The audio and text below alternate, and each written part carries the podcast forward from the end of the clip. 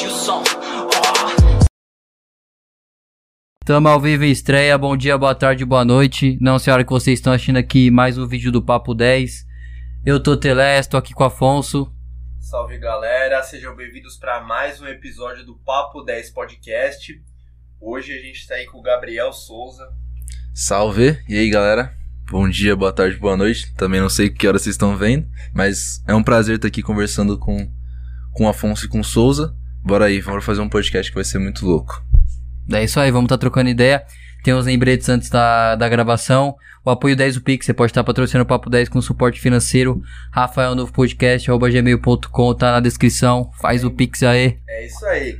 Lembrando que os nossos episódios são divididos por capítulos, que são os novos cortes dentro do próprio vídeo aí no YouTube, certo, rapaziada? E é isso, né? Vamos pro papo. É... Esse cenário tá diferente, né? Com esse objeto aqui que tá enfeitando de uma maneira espetacular. E é personalizado, agora que eu vi aqui, ó. Mostra ali pra câmera também. Personalizado. É, e explica, né, mano, por que, que esse objeto tá fazendo parte do cenário hoje? Então. Como começou isso? Mano, eu sou piloto de kart, pra quem não sabe aí. É... Esse aqui é o meu, meu escritório. Quando eu tô dentro dele, é... costumo tentar ser rápido. Mas isso aqui é uma releitura do, caça, do capacete do Senna. É... Ganhei de presente quando comecei a correr, andava com capacete de moto no começo e fiz três corridas com capacete de moto, já ganhei esse aqui. Uma releitura do capacete do Senna, mesmas cores, muda um pouco a linha, né? Que para quem conhece sabe que não tem esses, essas, essas subidas aqui e nem os detalhes que tem dentro em branco e preto. Mas é isso, é uma releitura do casco do Senna, tá meio velho de guerra, é, alguns, alguns, algumas manchas de batalha, uns riscos. Mas tá aí, né? Se não tem risco, não tem mancha, não tem história. Pô, tá sensacional, aí. mano. Eu acho muito louco, porque. É... E tem uma identificação, né? Querendo ou não, é a ferramenta que vocês usam, né? Porque, igual o chuteira para jogador de futebol, é. É um capacete pro, pra quem corre, né? Costumam dizer que o capacete é o rosto do piloto, né? Você identifica o piloto na pista pelo capacete. Então, que nem hoje muita gente inclusive eu, que é fã de automobilismo, conhece piloto de Fórmula 1 pelo casco. Você vê assim o carro passando, você olha direto o capacete dele e sabe quem é. E acredito que seja a identificação do piloto, sim. Igual a chuteira pro jogador, como você disse. Mas o capacete é mais único, né? É, é personalizado no gostinho de cada um. É, e tem história pra caramba isso aí, né? É, você já. É, quando você começou a andar de kart, você já queria fazer competitivo ou você falou, não, vou fazer por diversão mesmo? Porque, tipo, quando é, no caso de jogador de futebol, né, para efeito de comparação, todo mundo nasce querendo ser jogador para ganhar vida. Ah, e sim. aí depois vai começando a ver que não era bem assim. E no kart eu, eu, vejo assim por fora, eu acredito que seja o contrário, que as pessoas elas comecem a andar de kart, tipo, ah, é legal fazer uma, uma atividade, né? Falar, tipo assim, pô, eu quero começar a levar isso mais a sério. Ex Como foi o seu caso? Exatamente isso, mas assim, é, meu pai, total incentivador, né? Meu pai, desde pequenininho, eu sempre eu cresci assim meio que nesse mundo dos carros. Meu pai teve dois karts quando era pequeno. Meu pai, com eu tinha dois anos de idade, se eu não me engano, ou menos, ele me colocou sentado num kart sem motor, na frente dele assim, e desceu a ladeira comigo, num kart sem motor. Imagina como minha mãe deve ter ficado brava, mas eu cresci assim meio que nesse mundo. Aí quando eu fiz uns acho que 8, 9 anos, meu pai me levou para andar a primeira vez de kart, né? Sem compromisso nenhum. Obviamente andei muito mal, né? Primeira vez, não sabia, não tinha ideia do que estava fazendo. E ele também, meu pai, tipo, não competia, mas ele andava de kart direto, então kart que é o que a gente anda hoje. Mas aí ele me levou para andar, andei mal e beleza, ficou por isso mesmo. Só a primeira vez, sabe? É um presentinho. Passou de ano, vai andar de kart. Ah, entendi. É, então. E aí. Ele me levou. Depois chegou uma época que eu morava em Suzano, né? Eu sou de Suzano e abriu uma pista de kart no shopping. E eu tenho um amigo assim desde pequenininho, um amigo de barriga mesmo, tipo irmão de barriga, o Henrique Petinari, e a gente começou a andar lá. No que a gente começou a andar, a gente começou a ganhar as corridas, começou a bater tempo do, da galera que andava lá, fazer recorde e ganhar todas. E aí a gente ia lá direto e começamos aí, começamos aí. E isso só na brincadeira, né? Recreação. Óbvio que a gente amava o que a gente tava fazendo, já sonhava, né? A gente foi, tipo, recreação foi até um certo tempo. Depois a gente começou a sonhar em, em virar piloto. E aí chegou um dia que a gente foi pra uma, uma festa de, de uma prima minha, e ele tava junto, porque nossas famílias são bem próximas. E ele foi dormir lá na casa do meu pai, porque no dia seguinte a gente ia pra Interlagos, o autódromo, assistir uma corrida de, de truck, que a gente tava comentando antes. Que Fórmula 3. É, de Copa Truck, a gente foi assistir. E aí chegou a noite assim, a gente falou, mano, será que dá? É viável? Dá pra ir? É muito caro? Porque na nossa cabeça a gente só tinha. E aí, tipo, a gente só imaginava que existia o kartismo profissional, que aí você paga uma bica pra estar tá correndo e tal. E a gente começou a pesquisar. No que a gente começou a pesquisar, a gente achou a Copa Mica, né? Que é o que eu ando até hoje. É uma temporada de ano inteiro. E a gente achou e falando, mano, dá pra ir. Vamos lá. E a idade mínima é 13 anos, a gente tava com 13 para 14 anos, a gente falou, acho que dá pra testar. Isso em dezembro de 2017, em fevereiro de 2018 a gente estreou. Os dois juntos, na mesma categoria. E a gente começou, e a partir dali virou, assim, não tem como. Você, é assim, dizem que é para você curtir o momento, aproveitar, mas não tem como. A partir que tá valendo o título, o troféu, a brincadeira fica bem, fica bem séria, bem profissional. E aí a gente começou a competir mesmo, almejando ser piloto. Esse truck aí é um é aquele caminhãozinho, né? É um caminhãozão. Caminhãozão? É É, um- grande mesmo? É grande, ele só é. ele- Existe, tipo, esse, esse caminhão nas ruas? Não, ele é preparado. Ele é um caminhão, ele é um, um caminhão, vai, imagina uma Scania, assim, um Mercedes, você vê na rua. Só que ele é mais baixo pra dar aerodinâmica. Sim. Tem um motor muito mais bruto que o que A tem. parte da frente, né? Toda. É, tem, tem umas asinhas na frente, bem lembrado, mas ele é baixinho, assim. Acho que a principal diferença é que ele é baixinho, tem asa em cima e asa embaixo pra dar aerodinâmica. E o motor dele é bem mais potente, o diferencial dele é diferente. O que ele é essa preparado asa? pra pista. É asinha, é uma. Como posso te explicar? Ele é o truck, ele é reto, né? E aí Sim. tem umas asinhas, assim, umas ramificações pra ele poder. Ah, pode crer. pro vento passar, não segurar, sabe? Sim. E é bem legal de, de assistir, assim. Você chega a não acreditar que o negócio pesa toneladas. Mas, e- É porque eu, tipo, eu vejo pela televisão e parece, tipo, um... Não um carro pequeno, né? Hum. Mas um menor, tá ligado? Que um caminhão. Não, é Comparado menor com- que um caminhão, sem dúvida. Até porque a questão que eu te falei, ele é baixinho pra dar aerodinâmica. Mas é o mesmo caminhão. E ele É considerado corrida de caminhão. é, é uma corrida de caminhão. Uma corrida de caminhão, as rodas são de caminhão. É animal. É Não, e eu vejo que é mais acessível, porque Fórmula 1, Não, é muito dinheiro. Não, Fórmula 1 é um negócio o muito GP de dispensável. Interlagos é até, é até tradicional, né? Sempre teve na, na Fórmula 1 e tal, mas é completamente sem condições, né? É, o GP de Interlagos é muito tradicional, é sempre especial, eu acho que para um piloto ganhar aqui em Interlagos por toda a história. O Hamilton ganhou esse ano e fez o que fez. Mas até pra assistir, cara, é 800 reais o ingresso pra você ir ver a Fórmula 1. E é longe, né? Tipo, da onde a gente tá também. É, Ele é, ele é extrema zona sul, não é? é, é Zona Sul, Interlagos ali. É longe, tá? Mas não é tão longe assim também. É legal de assistir. É, É, tipo uma coisa pra quem gosta, né, também. é, é, a gente vai lá direto. Não, assim, é uma hora de carro daqui lá. Assim, de onde a gente tá agora pra lá. Mas. É, é legal de Interlagos. Não assisti necessariamente Fórmula 1, mas eu Sim, gosto muito de sim. assistir a Stock Ah, Car. é bom. Hoje tá tendo a Porsche Cup. Eu vacilei, devia ter pego o ingresso, mas não peguei. Semana que vem tem Stock Car, mas eu acho que eu não vou conseguir. ir, Mas é muito louco de assistir. Eu gosto muito. Interlagos é uma cidade, né? Interlagos é um bairro, aqui Um em São bairro? Paulo. É, Ah, sim. é um bairro aqui em São Paulo. E É, um bairro que, mano, ficou característico pela Fórmula 1, por essas corridas, né? pelo autódromo. Pelo autódromo. É, pelo autódromo. É também um- ponto turístico, com certeza, lá. Tipo, quando vem, será um, uma pessoa de fora. Um apaixonado é, por conheci um- automobilismo É tem que ir lá. né? É, tem que ir lá. Tem que ir lá que é, é mágico.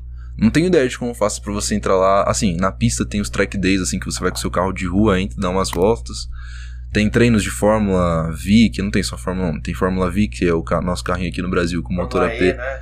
É, Fórmula E já é mais fora do Brasil, né? Aqui não Ah, tem. Fórmula E ainda. Estavam vendo de trazer pra um GP Brasil de Fórmula E, mas eu acho que não deu muito certo. Mas aqui no Brasil tem as categorias de Fórmula. Tem a Fórmula V, que é bem pra iniciante mesmo. O carro não tem asa. É um carro total escola, assim, pra você aprender. Tem a Fórmula Inter, que já tem uma asa, já é um carro mais potente. E a Fórmula Delta, que chegou agora. Tudo né? com os mesmos modelos de carro? Essas fórmulas que você citou? É, são, o modelo é, são os monopostos, né? É Sim. carro sem bolha. Você vai ficar de cara pro vento. Mas não é o mesmo carro. Opa, acho que eu bati aqui no microfone. Ah. Não é o mesmo carro. Mas são carros diferentes, só que são de Fórmula. E agora aqui no Brasil chegou um negócio muito interessante que vai ser a Fórmula 4, né? Vai dar bastante como pode dizer, uma porta de entrada para pilotos brasileiros correrem no seu país, não precisar sair do país para poder guiar a Fórmula 4, para dar acesso à Fórmula 3, Fórmula 2 e assim você conseguir chegar na Fórmula ser 1. essa Fórmula 4? É o carro, é o, é o chassi Tatus, né? É o chassi mais famoso de Fórmula que tem.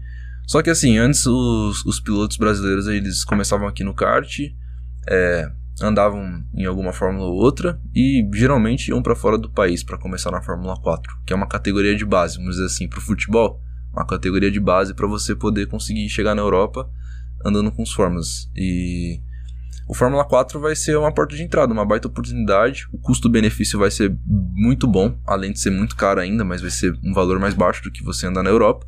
E aí os pilotos brasileiros vão, vão conseguir andar aqui no país deles sem precisar ir para Europa para poder conseguir ter acesso a essa categoria de base. Pô, muito legal. É, e você já, já viu, já pilotou lá na- em Interlagos? Já viu algum é, circuito de kart? Ou, ou não tem? Ou, ou, tipo, tem corrida de kart? Não, Interlagos, É. Interlagos tem o cartódromo. Tem O o cartódromo de cartódromo Interlagos fica oficial. oficial, fica que do é lado. gigante também? Não, assim, é, é o tamanho de uma dimensão. É grande para uma pista de kart, né?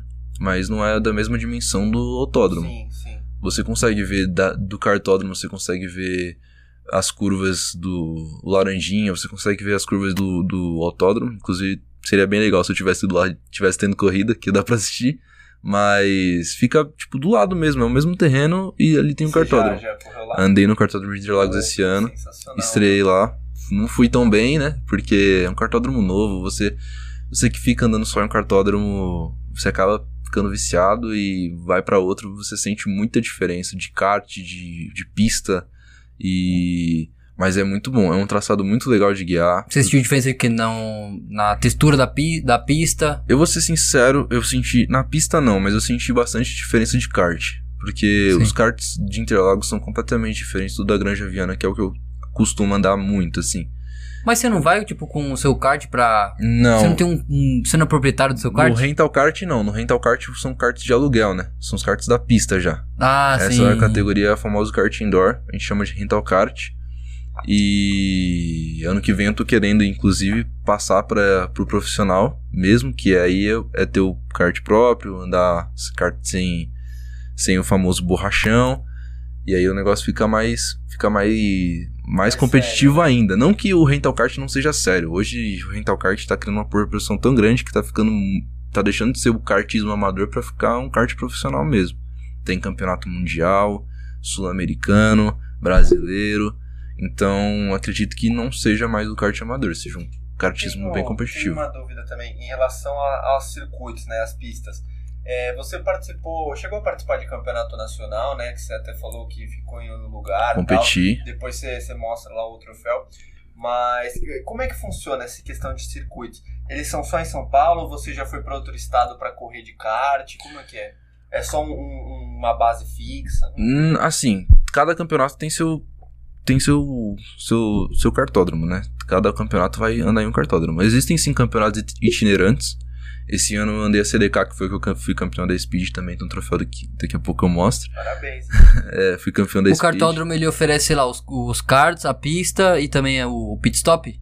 Não, É assim, deles? no kart, no kartismo a gente não tem pit stop em Ah, em algumas corridas, só nas de longa duração, porque eu também corri esse ano.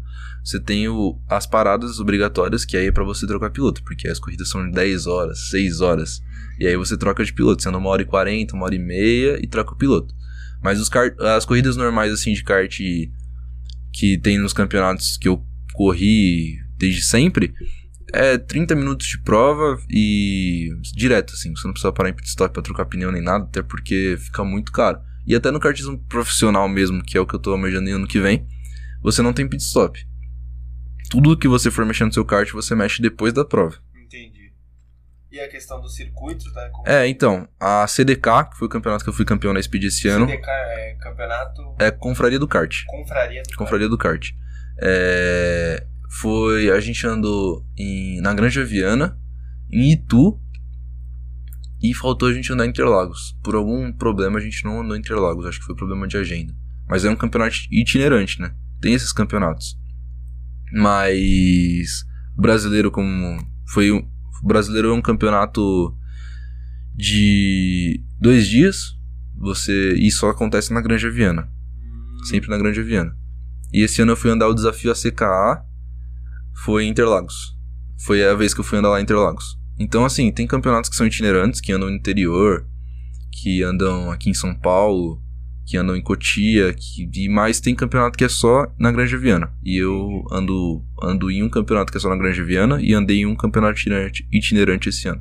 Pô, sensacional. Mano, como que, como que é esse formato de, de competição, de divisão? É divisão 1, que nem tipo, futebol, divisão 1, divisão 2? Então, Como, é, como que é a questão de acesso e... divisão das categorias, vocês falam. Isso. Então, é, no kart, no rental kart a gente divide por peso. Não Sim. tem idade, é por peso. Então, No que você tá, no caso. É, no que tem todo mundo, assim, que nem na Copa Mica, por exemplo, a gente tem pesados, que é a galera que tem 100 quilos, 110 quilos, se não me engano. A minha categoria Ah, é leves, 75 quilos. É, tem a categoria. Aí, assim, Esse peso é da pessoa, no caso? Ou é da pessoa com o kart. Aí, pra ajudar, Caraca, por mas exemplo, isso influencia? influencia muito, muito. Se você é mais pesado, seu kart não anda mais. Porém, ele faz mais ah, curva. pode crer. Então, porque ele gruda mais no chão. Mas, assim, geralmente os campeonatos, por exemplo, brasileiro, campeonatos assim que o peso padrão, assim, do kartismo rental é 90 quilos. 90 quilos. Mas tem as categorias leves, que é a que eu ando, que é leves por peso, não é por, tipo, dificuldade, mas... Aí são 75 quilos, a speed que eu fui campeão era 75 quilos, mas o padrão, assim, é, é a divisão é feita por peso. Que é os campeonatos mais tops do... É, e aí você. Esse ano na Copa Mica teve um negócio bem interessante que foi a categoria GT. Que aí foram, se eu não me engano, três ou quatro corridas antes de definir o grid. E aí, conforme você foi terminando na posi a posição que você foi terminando, você vai pra uma categoria. Acho que tem GT Pro, GT Super, e aí vai descendo. São categorias mais fortes e categorias mais. E eles dividiram isso em três corridas. Então, os, os primeiros foram pra Pro, Super, não sei muito bem como ficou a divisão. Mas geralmente é por peso. Puta, que legal. E eu queria saber também como que funciona essa questão de temporadas do kart. Porque pelo que eu entendi, a Copa Mica você disputa o ano inteiro. Ela é a competição principal. Sim. E aí você falou que disputou outras competições nesse ano. Então, é, são como se fossem subcompetições, por exemplo. Cara, isso aqui é um sensor, mano? Não, esse aí é um, é um parafuso. é um parafuso pra frente da Parece muito viseira. sensor. Tava olhando assim, cara, pitar essa porra. Mas se fosse ia ser legal, né? perto já. Já pra pensou? lá. Já pensou? Você tá, ba- bate o kart, ele apita assim pra saber onde você tá. Não, mas é só um parafuso. Não, Mas- E o capacete, antes de você responder, ele é essencial, né? Porque mesmo com capacete, tipo assim, as pessoas veem, né? muito- Tem muito acidente automobilismo porque é um Tem. esporte perigoso de risco. Total. Então isso aqui, ele além de ser proteção, ele tem, né? Tem uns capacetes modernos, tipo com um sistema assim de defesa, assim, mas Olha, tem por dentro é mais acústica, é mais tem capacetes mais fortes que nem esse aqui. É um capacete simples, né? É, porque é considerável kart simples. também, né? É, é um kart e é o rental ainda. Então é um capacete tranquilo. Mas capacetes hoje são feitos de fibra de carbono e tem materiais que são impenetráveis. Você não consegue quebrar. Não consegue quebrar. proteção contra fogo. Sim, também, tem, né? tem. Ano passado, a gente teve o episódio do Grosjean, não sei se vocês já viram. O cara Ah, bateu, sim. bateu o carro e saiu do fogo. Mas aí também não tem outros, outra A segurança que é, é. tudo é isso que eu ia dizer. especial. Outra coisa é o macacão, né? Que é total seguro contra fogo, luva e sapatilha. A luva eu acho que não é tanto, mas... Não é que, tipo, não pega fogo, é pega menos fogo, é um fogo Na controlável. verdade, ele pega fogo, mas ele não entra, entendeu? Ele, o fogo não, não queima a sua pele. Por isso que eu falo da Caralho. luva, porque a única coisa que ele queimou foi a mão. E você sabe que é, é, eu já assisti no documentário do Ayrton Senna, já pesquisei sobre a história, né? Porque é uma figura É, muito importante no Brasil. Você sabe que ele brigava, né, pra, na- nas confederações antigamente pra ter mais segurança Sim. no- nas ligas e tal. E, e depois que ele morreu, que aí começou a ter procedimento de segurança, regra. Foi depois Lei. que ele morreu, que aí a gente teve, depois dele, a gente teve uma morte só. E foi por uma Antes dele não, fatalidade. te- não teve nenhuma, não? Não, antes, Muita. antes dele a Fórmula 1 matava mais que a dengue. Era absurdo. Antes cara. dele matava o muito. E não faziam nada pra... Era outros tempos, né? A Fórmula 1 tava crescendo. Segurança. É, o negócio era o dinheiro. Tinha a televisão comprava. Você acha que a televisão comprava e ia aceitar? Não, adia a corrida aí, passa semana que vem. Semana que vem já- já tem outro programa, então vai que nem. O- a morte do Senna, é, o dia da morte do Senna foi o seguinte. Antes dele, o Rubinho bateu, se eu não me engano, na sexta-feira, muito forte, quase foi pra, pra Jesus. E no dia seguinte morreu é, um piloto Que era tipo o treino que ele ia fazer da, da, da pista que ele correu na É, Itália, né? é, Era o Imola. treino. Hoje, é, como que é o nome do treino? É treino, a classificação. Né? Classificação. A classificação.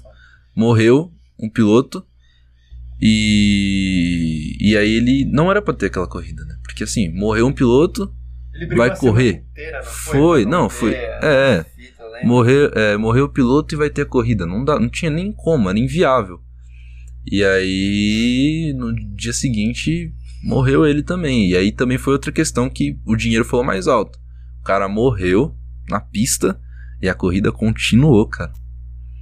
Vai, continua a corrida aí. Ah, mas tem casos de futebol também, né? Que teve lá a final, teve uma final de brasileiro que caiu lá uma parte do estádio e cara, pessoas morreram no dia e continuava tendo o jogo no mesmo dia. É, Isso- essa sensibilidade eu vejo que é uma coisa que evoluiu, acho que no ser humano de uns tempos pra cá, não sei. Eu vejo assim, né? Tipo, 30 anos atrás, nos anos 90. É, acho que a, a gente tá evoluindo mesmo, mas a questão, acho que na época da Fórmula 1, pra não ter tanta segurança, era o dinheiro. O dinheiro mandava total lá dentro, ainda manda, né? Pode ver que tá cada vez mais elitizado. Piloto de Fórmula 1, não vou dizer incapacitado, porque pra estar lá tem que ter capacidade, mas piloto de Fórmula 1 pagante, né? Que a gente chama. O cara compra, o pai do cara compra a equipe pra ele e ele anda na equipe. É loucura. Mas antigamente eu acho que a questão do dinheiro, nesse negócio de patrocinador, é, passar na televisão, acho que influenciou muito pra esse dia em específico da morte do Senna. Concordo. Mano, na minha visão de observador, é, o kart, por ele ser comprado com os outros é, automóveis, pode falar assim? Aos, outro- os- Os outros carros. aos outros carros, ele é menor, tá ligado? E eu acho que é mais facilitado isso, em comparação, né, nesse contexto, com os outros carros. Mas Porque ele é menor e você, tipo, não tem. Como que fala? É, superfície de contato, se eu não me engano, eu acho que é isso. Você fala de ele, ele ser mais perigoso? Não, dele ser mais. De, você- de ser mais facilitado você correr nele. Ah, sim. Não, não eu acho que assim, o kart. O Rubens Barrichello disse uma vez. Pra, tipo, coisa- você realmente, tipo, controlar a sua mente, tipo, controlar o, o que você quer fazer realmente, tá ligado? Na pista. Os outros, como tem um, uma extensão, uma, uma extensão, né, de, de tamanho, é muito difícil, né, de você, é, tem que fazer muito mais força também. É na minha visão de Força, observador, eu né? não digo, porque hoje os carros estão muito tecnológicos e o kart não tem nada de tecnologia. É só você, acelerador, freio e volante. Não tem mais nada. O Rubens Barrichello disse uma vez que o kart é a coisa mais comparada assim com, óbvio que é um kart shifter, que é um kart mais forte, né, mas é a coisa mais próxima de um Fórmula 1. Então assim, óbvio que acredito eu que o carro seja mais difícil de guiar, até porque seu cérebro tem que pensar em muita coisa ao mesmo tempo. Frear, acelerar, fazer curva, trocar de marcha. E o kart, o rental kart em específico, e a maioria dos karts também, acho que são uma categoria que, que tem marcha.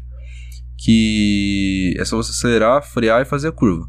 Óbvio que foi o que eu tava falando também off. Tem os macetes, tem as técnicas para você conseguir ser mais rápido com essas três coisas que você tem que fazer. Mas eu não sei dizer se o kart é tão mais fácil assim, não. Acho que acho que guiar um carro é mais difícil, mas o kart também tem suas dificuldades. Pra recreação é mais fácil, profissionalmente. Ah, pra recreação é uma delícia, né? Você corre e você não quer mais parar. Aham. Você fica viciado. Mas a força é um, é um fator é, determinante também pra, pra correr no kart? Sim, sim. A força. Acho que a força física você precisa. Você sai do kart que nem eu. Eu corri esse ano uma temporada de endurance, né? Então, desde dezembro eu vim correndo. Eu corri corrida de 24 horas em dezembro, lá em Itu. E. Cara, é uma coisa de 24 horas. 24 horas, mano. 24 Como horas. assim, Como que é? Como que é? 24 horas foi assim. É, Cara, como assim, mano? 24 Um tá horas. dormindo, o outro tá correndo. é, é tipo isso, é tipo isso, é tipo isso. Não, mas foi mais doideira do que eu pensei. Ah, mas não foi tipo você depois Não. substituir É, não. sua equipe, tá ligado? Não foi só eu correndo 24 horas, tá ligado? Ah, não sim. tem como, é impossível. Caralho, velho, que Você tinha uma equipe lá de, vai, acho que uns 7 pilotos por kart. E eu fechei pra ir na quinta-feira, a corrida era sábado. Era em Itu. Inviável, fui doideira. E, e a gente chegou lá de sábado de manhã. E cara, começa às 10 da manhã e acaba só às 10 da manhã do domingo. Mesmo não sendo só você guiando 24 horas, é muito doideira, porque o cansaço que você sente, você fica em pé o tempo todo, tá? Querendo ou não, quando você tá fora do kart dentro do, Endurance, você tá na corrida. Porque você tem que estar sempre focado. Se precisarem de você, você tem que estar lá. Você tem que dar placa, né? Pra perguntar como é que tá de gasolina, dar a placa pro cara entrar no box. Então você tem que ajudar fora da pista, né? Extra pista você tem que estar tá dentro da corrida, mas fora da pista. E vou te falar que eu nunca fiquei tão cansado na minha vida. Do, deu domingo, acho que foi 11 do dia da manhã que acabou, deu domingo 11 da manhã. Mano, eu, eu apaguei, eu só sei que eu fui pro hotel, é, tomei um banho, entrei no carro, dormi do, do meio-dia até 7 da manhã do dia seguinte. Seu pulso não existia mais. Não, isso aí era o de menos, eu não sentia mais nada. Ah, Mas valeu a pena, porque foi uma equipe. Inclusive, eu, eu corri com eles o ano inteiro. É, foi uma equipe. No campeonato deles, no caso, né? Eu, foi uma equipe que eu fiz grandes amigos lá. Foi, uma, foi muito legal. É, me proporcionou grandes coisas. Sou muito grato a eles, a, a equipe CDK. E a gente conseguiu, cara, uma equipe. Ah, vem aí, vem você, não sei o que. Fechou na sexta-feira, fechou na quinta, chamou um staff na, no sábado mesmo pra ir. E a gente conseguiu chegar em nono ainda. De uns 60 cards que tinha. Algumas, várias equipes. Foi, foi legal, foi muito Mas como que é isso? Você ficou 24 horas no espaço onde tava acontecendo a corrida? Era um cartódromo, o cartódromo de Tu. Tem Sim. uma. Um, é um cartódromo muito bem estruturado a gente tinha um box, um box pra equipe inteira, para uns 20 cara, um box, era pequeno.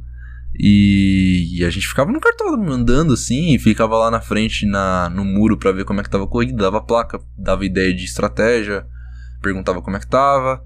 E aí quando tinha que ir pra pista a gente ia. E eram quantas vezes que corria cada. E como que era a divisão? Essas duas perguntas. Tipo e, assim, mano, tipo assim, isso, essa corrida ela acontece assim direto, de 24 horas assim? Uma vez por ano. Uma vez por ano tem Uma vez corrida. por ano. Ah. Esse ano. Deve ser um puto evento então. Não, é um baita um evento. evento é um baita evento. A gente tem esse mês, vai ser. Sem ser a semana que vem. Sem ser a semana agora, na outra, né? Dia 18. Vai participar desse também. não. tem que estar tá preparado pra Não, isso preparado tem que estar. Tá, tô sempre, mas. Foi o que eu disse. Ano que vem eu tenho outras metas, né? Andar de F4, que é o kart mais um, profissional.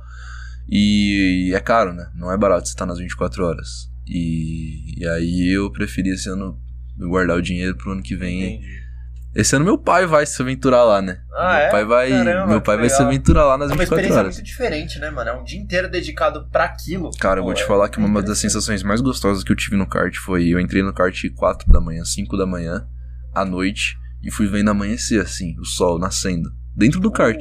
Foi muito louco, mano. E tava no instinto muito rápido, tava empurrando o ponteiro, que assim, a gente divide três karts, né? A equipe. Geralmente a gente tem um kart ponteiro, que é o que tá lá na frente, brigando. Um para tentar, assim, depende muito da estratégia, mas vamos dizer assim, o segundo tenta estar tá lá na frente também, mas geralmente ele empurra esse primeiro. Você vai junto, porque dois karts é mais forte que um sozinho. E você vai empurrando. E eu tava empurrando o ponteiro da minha equipe. E o cara era animal, ele foi campeão brasileiro esse ano. O cara anda muito. E eu tava, tipo, muito feliz. E o, e o sol nascendo. Nossa, que sensação louca. A Mas... equipe de vocês ficou em que colocação? Nono. Nesse Não. aí ficou em nono. Mas foi gratificante demais. Mano, é porque... resistência pura, né, mano? Caralho, velho. Massa. Mano, e é, é concentrado o tempo todo que você tá correndo, né? Isso é o que mais cansa. Você tá, você né? tá sempre focado. Sempre, sempre. Eu tive sorte que da minha mãe, um anjo do céu, foi lá pra Itu de noite. Eu fiz um stint à noite num dilúvio, uma chuva que eu nunca vi na vida, na vida. Cara, a água batia, você passava em cima da poça, a água batia, você ficava de frio, sabe? E, nossa, aí todo molhado, todo molhado. Minha mãe foi para lá, pegou um hotel, eu fui pro hotel, tomei um banho. Acho que das 24 horas eu dormi, uma, eu dormi umas duas horas e depois eu voltei pro cartódromo de novo. E, e, ah, você foi pro hotel dormir e voltou? Fui, é, tipo, eu saí do cartódromo duas da, duas da manhã e voltei às quatro.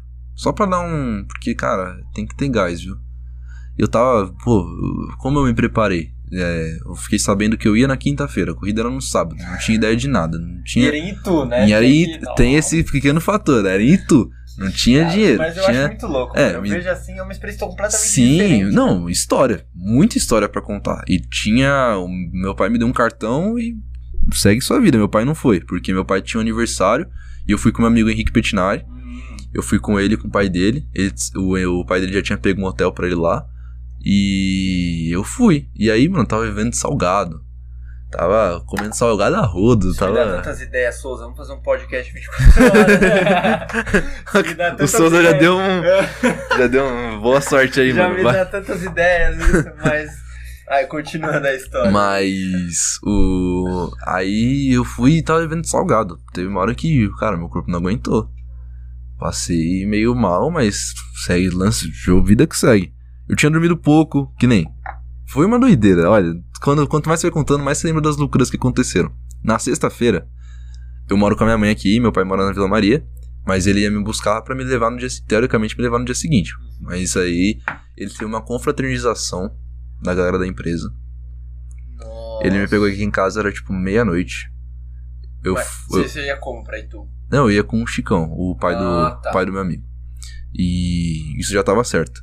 Mas ele me pegou, era tipo meia-noite em casa. Aí eu fui pra casa dele e dormi, vai, meia-noite, meia hora pra chegar lá, meia hora pra cumprimentar a galera e tal, ficar se, né, acomodar, deitei na cama, mais um pouquinho pra dormir, dormi uma hora. Das umas às quatro eu dormi, mano. Quatro horas eu já tava de pé, arrumando minhas coisas. Cinco horas eu saí de casa. Cheguei lá em Tuma às seis e meia, sete horas. Aí começa a arrumar as coisas tal do box e começou a corrida. Mano, eu tava pregado. Já tava meio. E aí chegou uma hora que meu corpo não aguentou. Falou, não, calma aí, amigão. Você tá também muito a milhão. Aí eu dei um, passei mal um pouquinho, mas. Foi o que você falou, concentração não deixa você ficar mal. Na hora não. Quando acaba, você. Pô, destruído. Um zumbi. Não, tipo assim, eu imagino muitas dores e muitos apertos, né? Depois da. Depois dessa corrida aí de 24 horas. Só que você, você sentiu alguma melhoria no seu corpo após isso? Porque é um, mano, é um teste pro corpo, né? E eu acho que deve, teve algumas melhorias, sabe? De, de você resistir mais. Resistência, né? Resistência, saúde também, tá ligado? É, Mentalmente. Eu acho que. Eu acho que teve. É que assim, a gente tava na pandemia, né? Então, eu corri as 24 horas, depois eu fiquei parado até janeiro, fevereiro. Ah, é verdade, não deu pra ver, não deu pra ver realmente sentir é, se não teve. deu pra sentir. Mas o. Foi doideira. O corpo. Depois que acaba, o corpo pede um arrego. Então, por isso que eu, eu- fico pensando. é, era um campeonato, né, querendo ou não. Como que faz pra manter essa mentalidade competitiva às 24 horas? Porque, mano, no começo você tá ali focado, vai começar a corrida e tal. Descansado, por mais pouco que seja. E aí começa. Só que depois vai passando o tempo, seu corpo vai desgastando, você vai começando a, a ficar cansado, com fome, com sono. com- Como que faz pra manter a mentalidade, tipo assim, eu tô numa corrida, num campeonato. Mano, não sei te explicar. Você só mantém. Você Mas, só. mas é, é foda, não é? Tipo, É difícil, cara. Chega uma hora que você não aguenta mais, né, velho? Assim, foi o meu primeiro Endurance. 24 horas. É o Endurance maior que tem aqui no Brasil. É 24, das 24 horas. Foi o meu primeiro. E tem torcida, tipo, a torcida vai revezando. Não, tal. tem uma galera lá que torce, a gente leva. E geralmente nos torcedores, assim, nos Endurance, somos nós mesmos. né? A gente Ah, tá sempre sim. vibrando Não, lá pra quem tá na pista. matar a. Não, tem, às vezes tem, que nem. É só a família vai. Na CDK, pô, teve um dia que foi minha tia. Minha tia foi, levou a família, você já olhava, você já falava, nossa, minha namorada tá em todas as corridas, todas as corridas. Sempre que eu olho pra lá, ela tá, vai. Então já dá um gás, sabe? E é diferente. também, né? Ah, eu acho que pressão não. Acho que você sente, tipo, tão aí, tão torcendo por mim, então eu vou fazer por eles, sabe? Vamos, É, vamos também. junto. Vamos, vamos junto que. E aí é um gás a mais que dá extra pista, que é bem importante. Os cartódromos, eles são a céu aberto ou é fechado? São a céu aberto. Os A céu profissionais são a céu aberto. A Granja Viana, Interlagos, todos são céu aberto. E é aquelas pistolas mesmo de, de Fórmula 1 igual? Não, a Fórmula 1 é maior porque as corridas de carro elas são feitas em, em autódromos, né? Sim. Autódromo é muito grande pra comportar carros, e são vários carros, não é só um. E autódromo é pra comportar kart, que é pequeno, então ele é menor. Tanto que tem muita gente que vai andar de carro e acha que é- o carro é mais lento, porque como você tá numa pista mais estreita, parece que você tá muito mais rápido. E aí quando você tá no carro, a pista é abertona assim, parece que você tá lento. Uhum. E voltando naquele assunto que eu, que eu fiquei curioso, é, eu queria entender como que funciona as temporadas. Porque você falou da Copa Mica, que eu entendi que é a principal, que você disputou o ano inteiro. E, e em relação às outras esses eventos que você foi, como que é? Tipo, é, é fora da, da liga da temporada? Tem alguma coisa assim? A temporada pro piloto de rental kart que corre vários campeonatos é, são todas as corridas que você fizer. Então assim, eu corri a Copa Mica eu não ponho como principal, eu corri a Copa Mica de ano inteiro, a CDK e os Endurances, que querendo ou não era um campeonato de Endurance da Granja Viana. Então, a CDK de ano inteiro, a Mica de ano inteiro, os Endurances aconteciam, vai, de dois em dois meses. Então eu corri 6 seis horas e meia, não, 8 horas e meia foi o primeiro Endurance. Depois a gente teve 10 horas. Depois a gente teve duas 6 horas. E agora, na semana retrasada, a gente ganhou a categoria B das 500 milhas, que são 12 horas de kart. E aí, fora tudo isso, tudo isso que eu falei na Granja Viana, agora no final do ano vem. Agora daqui duas semanas, né? Vem as 24 horas. Mas isso foi os que eu andei. A galera aqui de São Paulo, os meus amigos, foram andar 500 milhas do Beto Carreiro, lá no sul. Eu não tive essa oportunidade de ir ainda. Mas espero que ano que vem eu consiga aí participar. Tem as 500 milhas de Betim, Minas Gerais. A do Beto Carreiro eu tô ligado. Mano, o que, que é a contagem em milhas? Eu sempre vejo assim. Milha é. São, é tipo. Você, tro você trocar por quilômetro, né? Porque aqui no Brasil a gente faz por quilômetro. Um quilômetro são quantas milhas? Cara, não tenho ideia. Se eu falar que eu sei, eu não sei.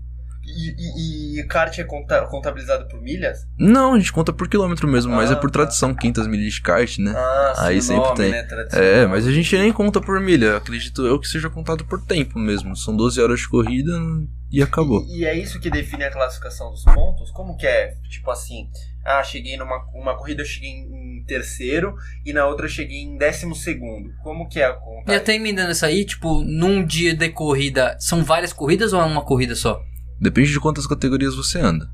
Assim, na Copa Mica, a gente, por ter um atraso por conta da pandemia, que no começo do ano parou tudo de novo, e aí a gente teve rodada dupla da categoria Leves, que é que eu ando. A gente correu duas corridas na mesma categoria. Mas tem piloto que vai lá pra granja e anda, vai, que nem. Na minha categoria tem o Sidão, por exemplo, Sidney Rogério, meu amigo. Ele anda. De manhã ele manda pesados, aí ele anda leves depois, aí depois ele anda o Mini Endurance, que são uma hora de corrida, e aí depois ele anda a, a, a GT. Então vai do quanto você quer correr, o quanto você tem para gastar e você vai indo. Não tem um número certo assim. Eu, quando eu vou pra Copa Mica em específico, eu ando uma, que é a Leves, que é a minha categoria. Na CDK eu andei a Speed. E aí às vezes a gente vai fazer, faz umas corridinhas no Campeonato Paulista, e mas eu não corro o Campeonato Paulista inteiro, fiz algumas corridas lá. E aí vai indo. Você não tem meio que um certo. A temporada vai do quanto você. Tipo, do nada aparecem umas coisas para você fazer. Que nem, ah, tô afim de andar Paulista sábado. Vamos lá no Paulista. Fomos. Andamos, beleza. Aí no domingo tem Copa Mica, que aí já, é já faz parte da sua temporada, que é o campeonato que você tá fazendo. Aí você corre, mas tem algumas corridinhas que você faz no meio da temporada que. Que, que nem a que eu fui Interlagos foi uma que apareceu do nada. Aí você só vai tem uma agenda certa, então? Não tem, não tem. Uma agenda certa é a, a, certa, a certeza que você tem são dos campeonatos que você tá correndo mesmo. Que você tá inscrito. Que é a Copa Mica, os Endurance é tinham uma agenda. Né? É. E a CDK. Isso tinha agenda certa. Mas aí do nada aparece que nem o desafio CK, que nem eu falei que eu andei entre lagos, apareceu do nada. Aí você vai andar no Campeonato Paulista, se você não tá inscrito no campeonato. Você vai lá no sábado qualquer, chega lá e corre. E aí vai indo, não tem meio que uma agenda a agenda que você tem são desses campeonatos que você está inscrito mesmo. Mano, que interessante. É, o, uma coisa também que eu. Mano, é, eu não entendo nada de kart, então tudo pra mim é novidade, tá ligado? Eu tô aprendendo agora. É, uma coisa que eu, eu acho, tipo, é, que é interessante a gente perguntar também é como que funciona a questão das equipes, porque você falou que tá fazendo parte de uma equipe, né, nos bastidores e tal. Como foi, tipo, para você entrar na equipe a partir do momento que você começou a esse, esse processo de mudança, de você tá correndo com o seu amigo, que você falou que fazia no shopping e tal, e aí vocês perceberem que, pô, não, dá pra levar mais a sério isso, vamos, vamos fazer isso virar mesmo, aí veio a equipe, como que você chegou até? A equipe no Rental Kart não é uma equipe, tipo, de toda corrida, ela é sua equipe, entendeu? Ela... Não é fixo. Não, ela, ela, é fixa, mas para corridas de longa duração. Ah, que aí precisa da galera. Sim. E aí a galera tá, tipo, da equipe, entendeu? As corridas de longa duração eu corria na equipe Amica Academy. E a Amica Endurance tinha esse ano. E essa era a minha equipe. Uhum. E aí quando você vai correr. Tem uma galera que faz, tipo, Insta de equipe, que vai correr qualquer corrida e faz, mas nunca entrei, nunca fiz. Mas aí ele é você por você, entendeu? E. E a gente começou a correr, eu e o Petinari. E em 2017, 16 a gente andava no shopping. Fomos em 2018, botamos a cara mesmo, achando que ia arrebentar, tomamos um pau, não dá para chegar falando, achando que vai. Primeira temporada é, é foda, né? Não dá pra você chegar andando em shopping e falar, pô, sou. vou andar na Fórmula 1, não dá. Mas você. Mas perante ao nível do shopping das pessoas que andavam lá, vocês estavam melhor. Sim, né? mas é porque a pista é totalmente diferente, o kart é ah, é diferente, tudo muito diferente. Ali a gente dominava. E quando a gente foi pra Granja Viana, que é um negócio gigantesco, um kart muito mais forte, a gente foi a primeira vez pra pista, a tocada é diferente, as técnicas são diferentes, e a gente tomou um couro no primeiro ano. No primeiro ano foi difícil. A gente. Eu acho que no primeiro ano eu, eu peguei um pódio, ele pegou um pódio e ficou por isso, entendeu? E em 2019 a gente foi melhor. Mas o primeiro ano foi difícil, porque é, kart é muito prática, né? Kart é muito prática, então quanto mais você pratica, melhor você é. E aí no primeiro ano foi muito aprendizado. Você acha que existe sorte nesse, nessas corridas? Muita. Muita sorte. Muita tipo, sorte. em que. fa- Fala um cenário assim de, de sorte, assim, No que rental- acontece bastante. No rental kart começa no sorteio dos karts. Tem kart lá que, bicho, é ah, encapetado. você sorteia os cards? Sorteia. E aí, cara, o kart é encapetado. Você não consegue pegar. Pode sentar qualquer um lá que ganha. Não existe, eu só é, dando uma brecha, não existe um piloto que tem um kart proprietário? Existe. É o que eu quero fazer ano que vem. Ah, É, sim. Entendeu? Mas por enquanto no rental kart, a sorte começa antes de você entrar na pista. Que aí você tem que ter um kart bom, porque tem kart que você não consegue andar. E aí você troca, vem um kart pior. Já aconteceu isso comigo várias vezes. Você tá na pista, aí está na classificação. São 5 minutos de classificação pra definir onde você vai largar no grid. Você tá na pista, e aí você pega um kart ruim. Falei, putz, isso aqui não dá. Aí você tá vai, em quinto, você quer estar em primeiro, óbvio, sempre. Sempre vai pra pista com a mentalidade de estar em primeiro. Você tá lá em quinto, falei, putz, acho que dá pra ir melhor. Vamos pegar outro kart pra ver como é que é. Você pega um kart que anda em oitavo, nono. Aí você fala, putz, vou pegar outro. Você pega um kart horrível. E aí, nesse, nesse cenário que eu falei da sorte do kart que eu tive, eu, em- nesse último kart que eu peguei, eu troquei pela quarta vez, larguei em último e cheguei em sétimo. Um kart mais ou menos de novo, entendeu? Então, e aí eu. Isso deveria contabilizar, né, mano? Tipo, os, os caras deveriam, os caras, né, é, que tá na frente do torneio, é, ah, esse kart aqui, ele é mais ou menos. Então, se o cara andar e tipo, tiver uma colocação boa, tipo uns bônus, sabe? É, é difícil, né? Porque. Por pô, mérito. É. O kart na granja. Quem cuida dos karts da equalização, que é o que a gente chama, pra deixar os karts mais iguais possíveis, é o kartódromo. E eles ah, fazem o possível pra deixar o o kart, o kart igual. Mas tem uns karts que tem, vai, uma pecinha mais gasta, um pneuzinho pior, um motorzinho mais. com algum probleminha Como ali. que sente isso? Só quem tá no meio mesmo. Só quem tá no kart sente. Você senta no kart e você. Ah, Eu eu tive uma corrida agora domingo, inclusive tá meio sujo por isso, peço desculpa, mas eu tive uma corrida agora no domingo e eu peguei um kart mais ou menos. Assim, andei bem, eu, eu cheguei atrasado na corrida, tive um- uma infelicidade de furar o pneu do carro do meu padrasto na Paulista. Cheguei atrasado, dei duas voltas de classificação, classifiquei em, em oitavo. Tava ali na briga pelo terceiro, que na minha categoria já é uma boa colocação, assim, porque os dois primeiros pilotos andam muito bem. Pô, um cara é professor de kart, o Rodrigo Vieira, e o Sidão anda desde que ele tinha minha idade ou mais novo. Então, muito tempo. E. Ele tava, tipo, na formação, né, do... É, ele é lá tipo, parada, Eu- tá ligado? Ele falou, né? Você falou que o, a, a, forma- a, a divisão é perfeita por peso. E eu fiquei pensando, então, idade pode ser. Você pode disputar com um cara de 40. por 68 anos, eu acho que tem o cara da minha categoria. 68, 70 anos. E ele anda junto. O cara é muito gente boa. Ricardo Talarico, inclusive, se ele estiver vendo isso aí, um abraço pra ele, porque gosto muito dele. Ele anda muito, ele acelera muito bruto. Tem Cara, que 68 da anos, eu acho. 68 anos. Uma diversidade bacana, né? E, e a maioria da. E tem, tipo, um, um número pré-definido de mínimo de corredores por, por corrida? Não, não necessariamente você. Aqui assim. Em campeonatos assim de ano todo, nunca bate o máximo de kart. Você tem, sempre tem faltando ali, mas.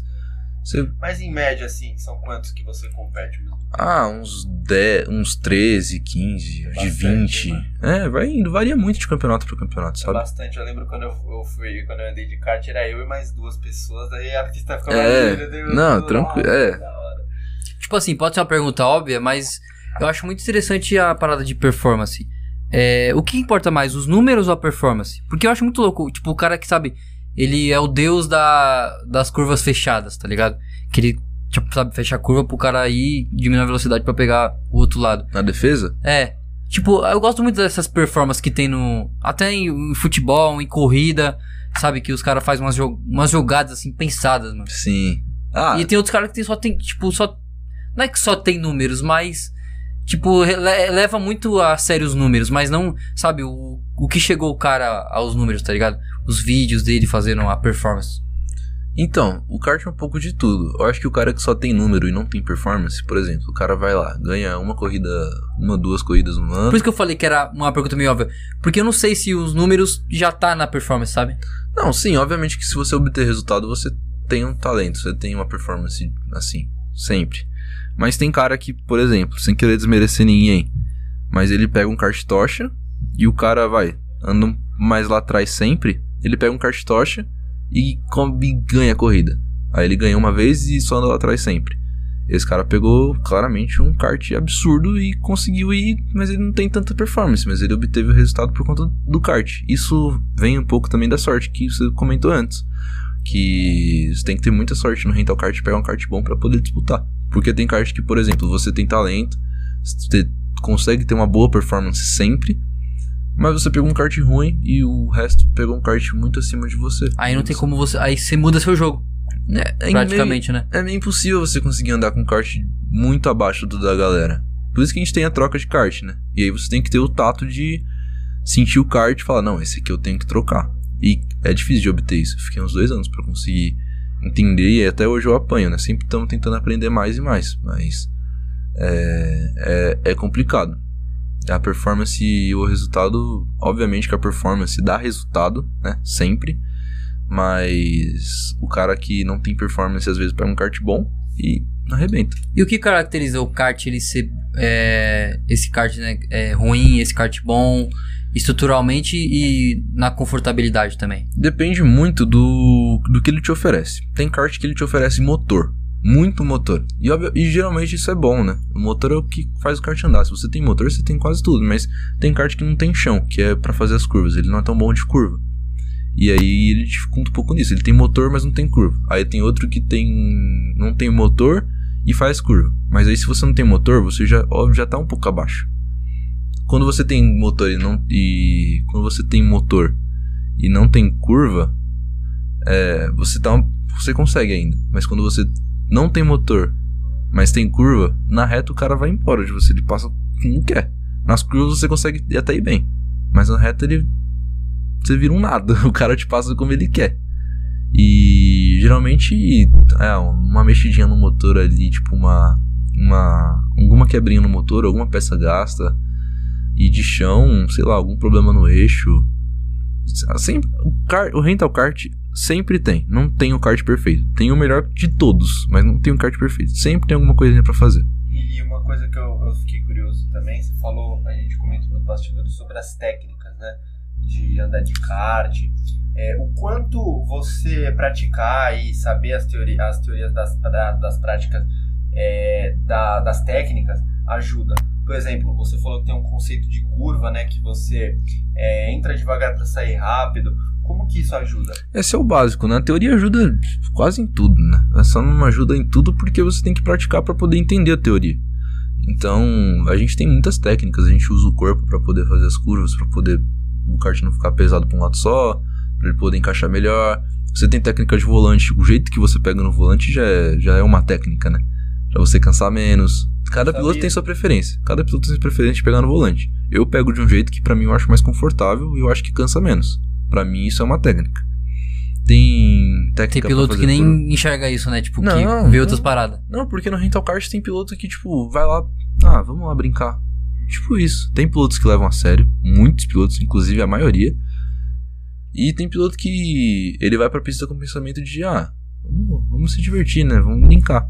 Mas aí depois que ele entra na pista, ele vê que o negócio não é brincadeira. Tem muita gente que leva a sério e acaba sendo até desleal.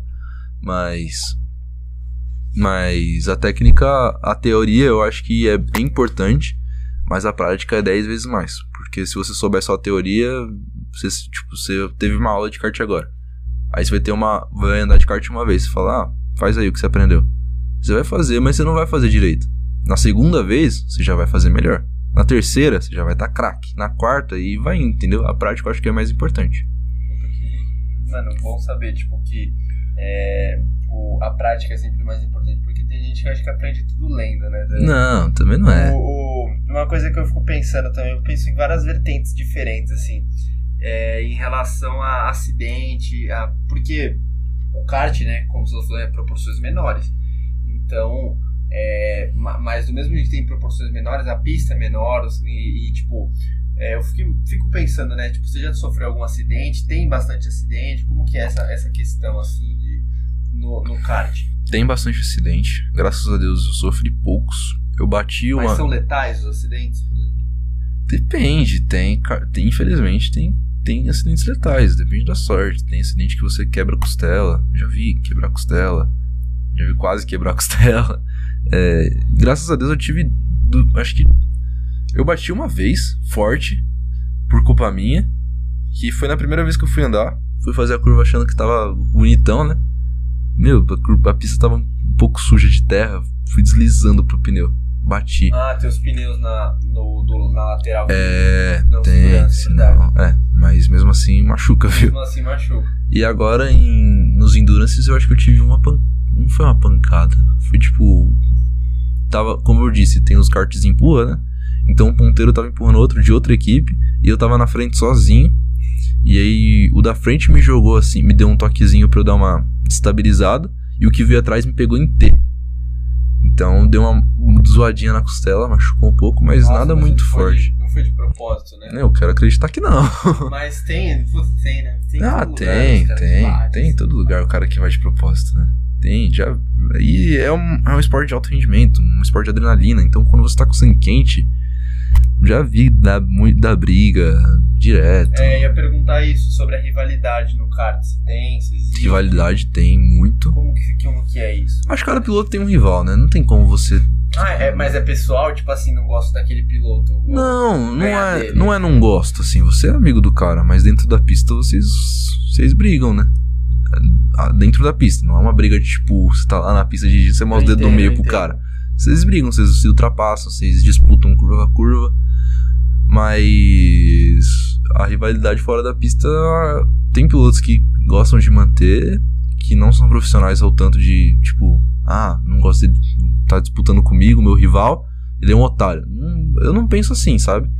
Eu acho que as rivalidades que eu tenho, é, que eu tive, que eu tenho, eu nunca tive inimizade fora da É, pista, eu- só dentro. Porque assim, por exemplo, no futebol existe um fanatismo muito grande, na política, nessas coisas assim, que as pessoas levam muito a sério, né? Muito. Isso. Muito. Agora no kart eu vejo que é menos, né? Tipo, é uma, uma coisa mais amigável, mais, é, mais acolhedora mesmo. Não tem tanto essa, essa rivalidade, assim. Porque isso tem em todo lugar. Tem, rivalidade de qualquer esporte você vai achar essa rivalidade. assim, né? Tipo, É, eu acho que ela é mais intensa. A rivalidade dentro do kart é mais intensa que a do futebol, porque é um esporte mais intenso, né? Quando, vai, por exemplo, eu tive uma corrida esse ano, eu peguei um kart bom, tava bem, larguei, passei uma galera tava, tava em terceiro, isso na chuva. Eu, eu gosto muito de andar na chuva. E, e é diferente. né? Tem- e aí, na chuva, a parte suja da pista te dá aderência. A parte limpa, que geralmente é a parte de dentro, se você friar nela, você vai reto.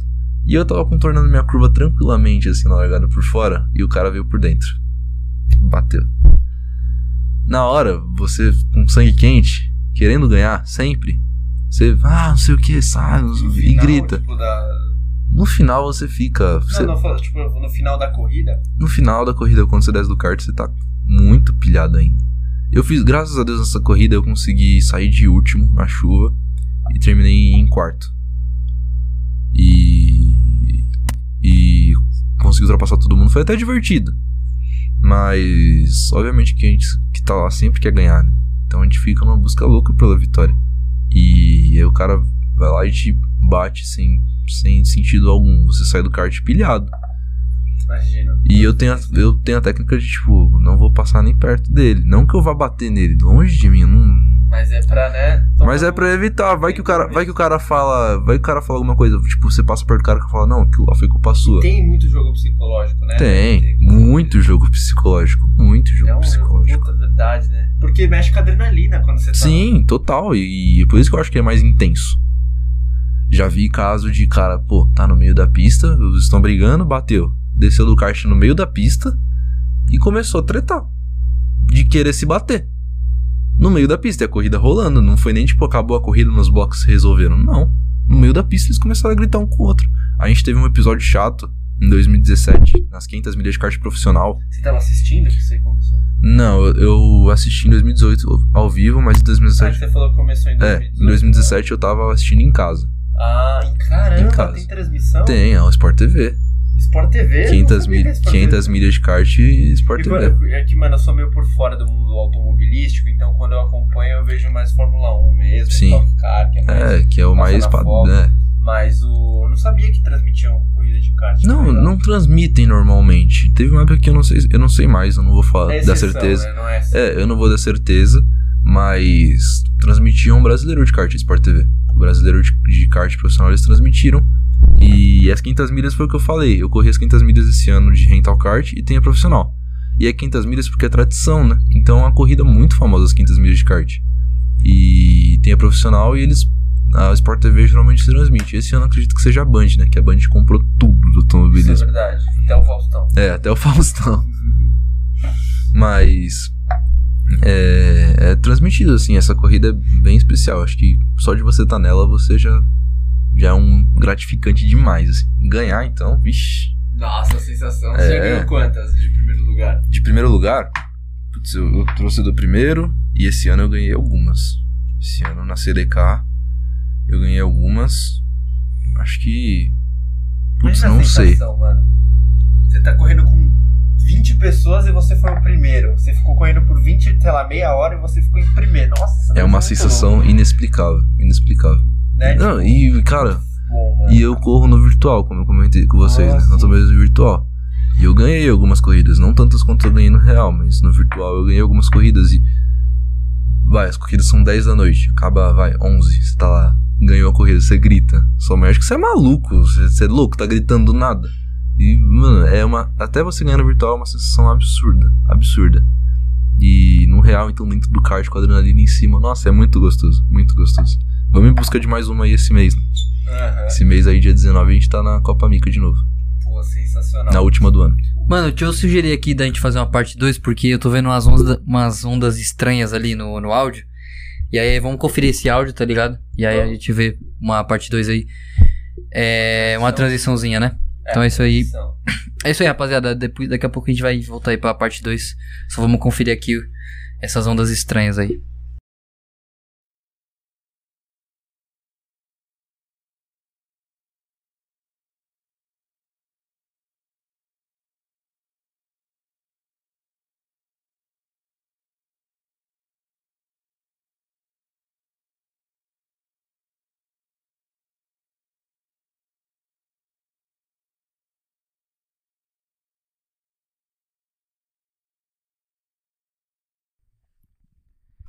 Transição, rapaziada, parte 2 aqui. Vamos estar continuando o papo aqui com o Gabriel.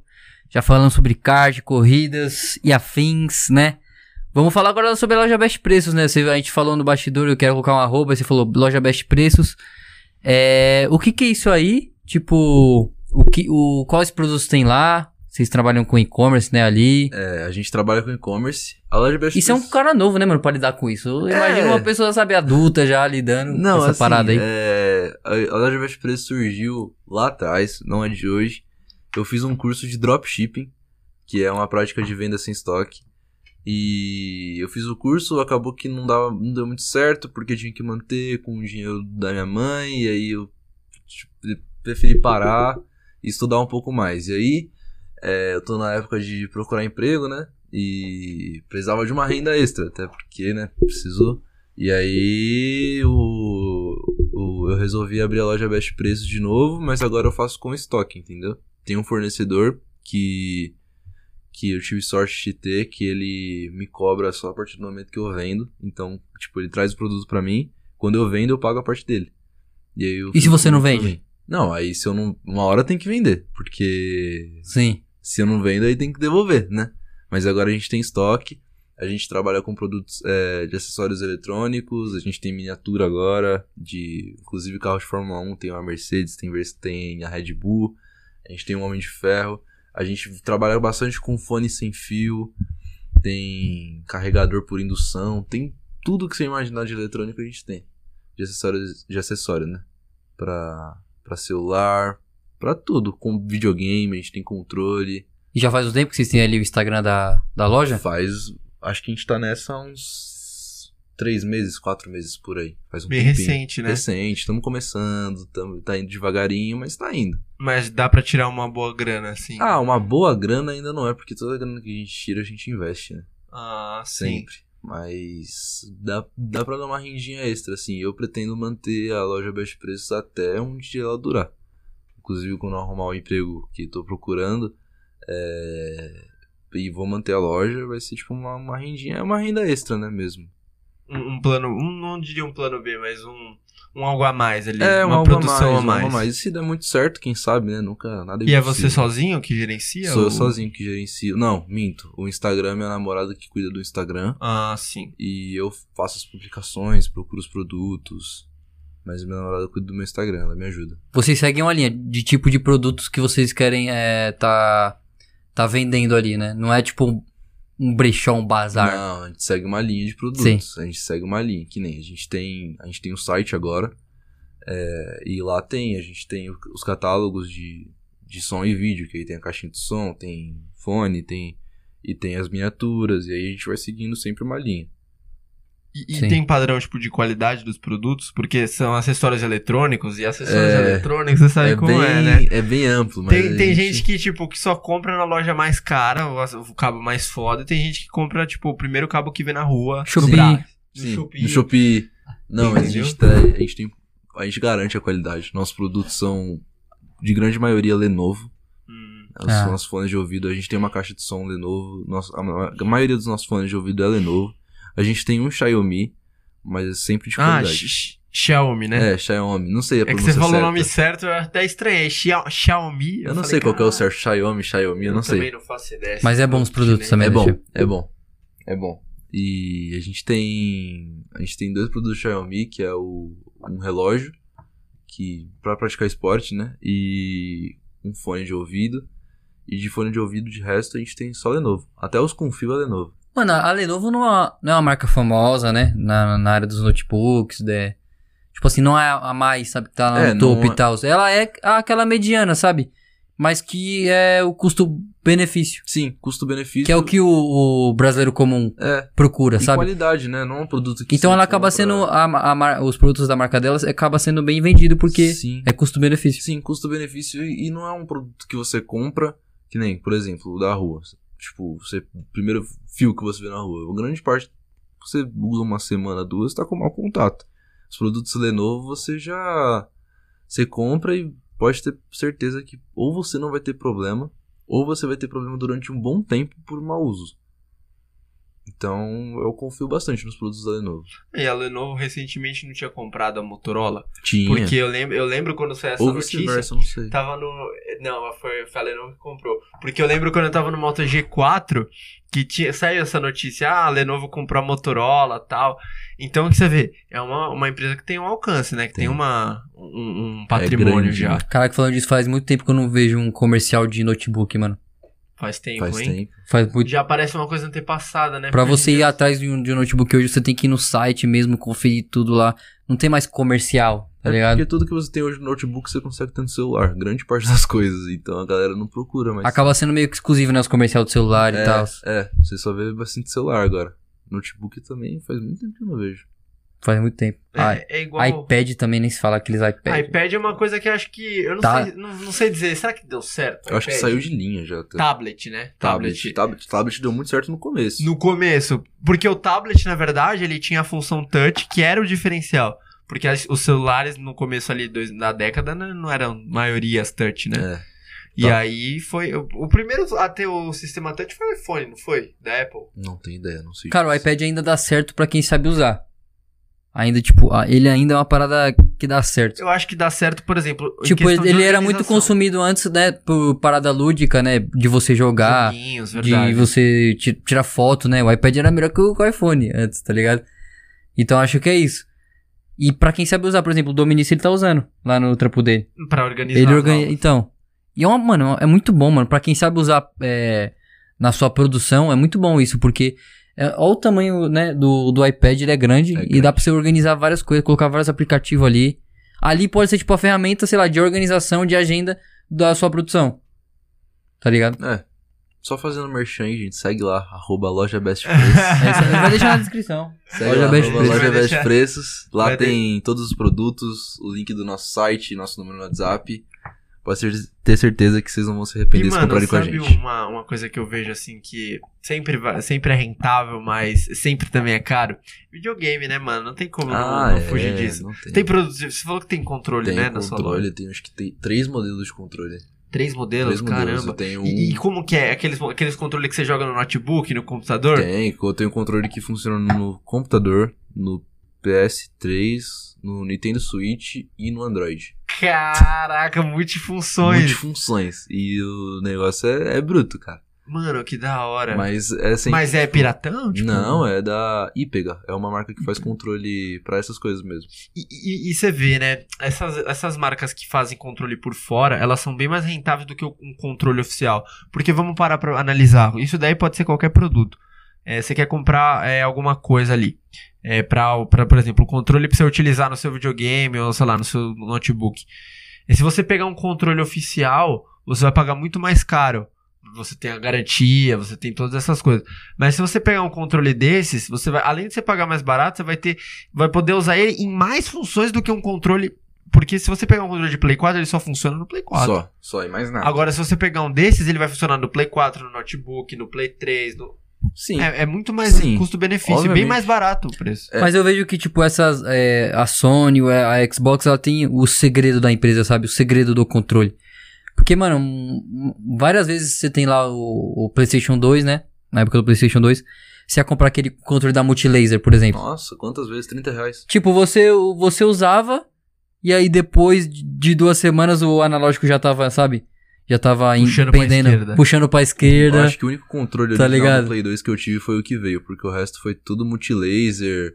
é, tinha outra marca. Nossa, acho que Então, era esse é um- Kinex. Então, aí que tá, é o tipo, o segredo que da eu- empresa. Porque se você compra o original, mano, o original vai durar. Vamos pegar tal. um outro exemplo, mouse. Mouse do da Dell, da, da Samsung ali. Aí você pega qualquer outro, assim, mais É. simplinho. E funciona, e né? funciona, Ah, exatamente. mas é que tem gente que quer aquele mouse, né, que é de, de camurça pra você, sabe, é, girar lá a rodinha, tá ligado? Ah, sim. Ser confortável no próprio... Não, mano, o mouse ele tem uma função, tá E uma ligado? Personalização Reconhe- eletrônica. O mouse ele tem uma função, ele ser reconhecido no notebook. E você conseguir lá gi- girar a setinha. Só isso, E mano. eu vejo que a personalização eletrônica ela é muito forte hoje em dia, né? O pessoal quer ter o tecladinho lá que tem, Tem. a LED, os caramba. Setupzão absurdo. Como que, isso- que você observa isso? De ter o setup gamer, sabe? É. Cara, eu nunca fui desse, tipo, ah, que nem, por exemplo, vou dar o exemplo dos tênis. Eu nunca quis ter sempre, ah, Nike pra ficar mostrando pros outros. Eu sou muito tranquilo em relação a esse negócio de marca, de Sim. ter coisa top, assim, sempre. O meu setup lá em casa é tranquilo. Eu tenho um mouse gamer que eu ganhei da minha namorada, um teclado que veio com PC, e o PC que é o que mais, assim, que brilha. é isso, tá ligado? Sim. E aí eu não tenho monitor, eu uso a minha televisão. Eu sou muito de boa, assim. Caraca. É, porque eu uso a televisão também, porque os jogos, os simuladores que eu ando tá tudo no computador. Então eu prefiro jogar pra Qualquer TV. televisão pode ser monitor? Ah, acredito que se você ter um computador que comporta cabo HDMI, sim. Sim. Acho que sim, sim. Qualquer televisão. A minha, acho que não. A minha televisão mesmo, não tem nada de monitor. Pô, que louco, né? Essas facilidades hoje em dia são, são muito boas, mano. Porque, por exemplo, vocês sabe, sabem por que o PlayStation 2 é, popularizou tanto? Porque ele lia CD. Então, se você colocasse um filme, uma música. E era na época que o CD Verdade. tava assim, né? Pá, E tava- o Piratão também, né? É, o esquecer. Piratão também, lógico, óbvio. Não, aí, né, também. Não pode esquecer que o Piratão facilitava. É, então, porque era uma época de transição. É, a gente tava saindo, sei lá, da fita cassete indo pro CD. E eu vejo que hoje em dia a gente tá numa época também de transição da tecnologia, tipo, de. de é, por exemplo, redes sociais, que hoje em dia é muito importante. Você não pode é, começar um projeto, você ter. A gente falou muito de- disso num programa de publicidades modernas, né? É, você, por exemplo, você cria uma empresa, um- uma loja. Se você tiver só o site na internet, você tá ferrado. Agora, se você tiver um Instagram, Que pra bombar, e ainda você tem que ter um Instagram, e aí turbinar a publicação, sabe? E aí pra chegar na fazer galera, coisas diferentes, É. tipo, passando. Surtiu efeito? Você, você turbinou? Tipo, o primeiro? Turbinei, turbinou. turbinei. Surtiu efeito? Surtiu efeito. É, assim, No que ali? Vamos falar do Instagram lá. Assim, quando a galera tá parada, quando o Instagram tá parado, aí você só vende pra pro pessoal que você conhece, né? O pessoal vai lá ver, chama e tal. E quando você, quando eu terminei, por exemplo, a primeira publicação que eu terminei, surgiu o efeito do número que chegou no meu site.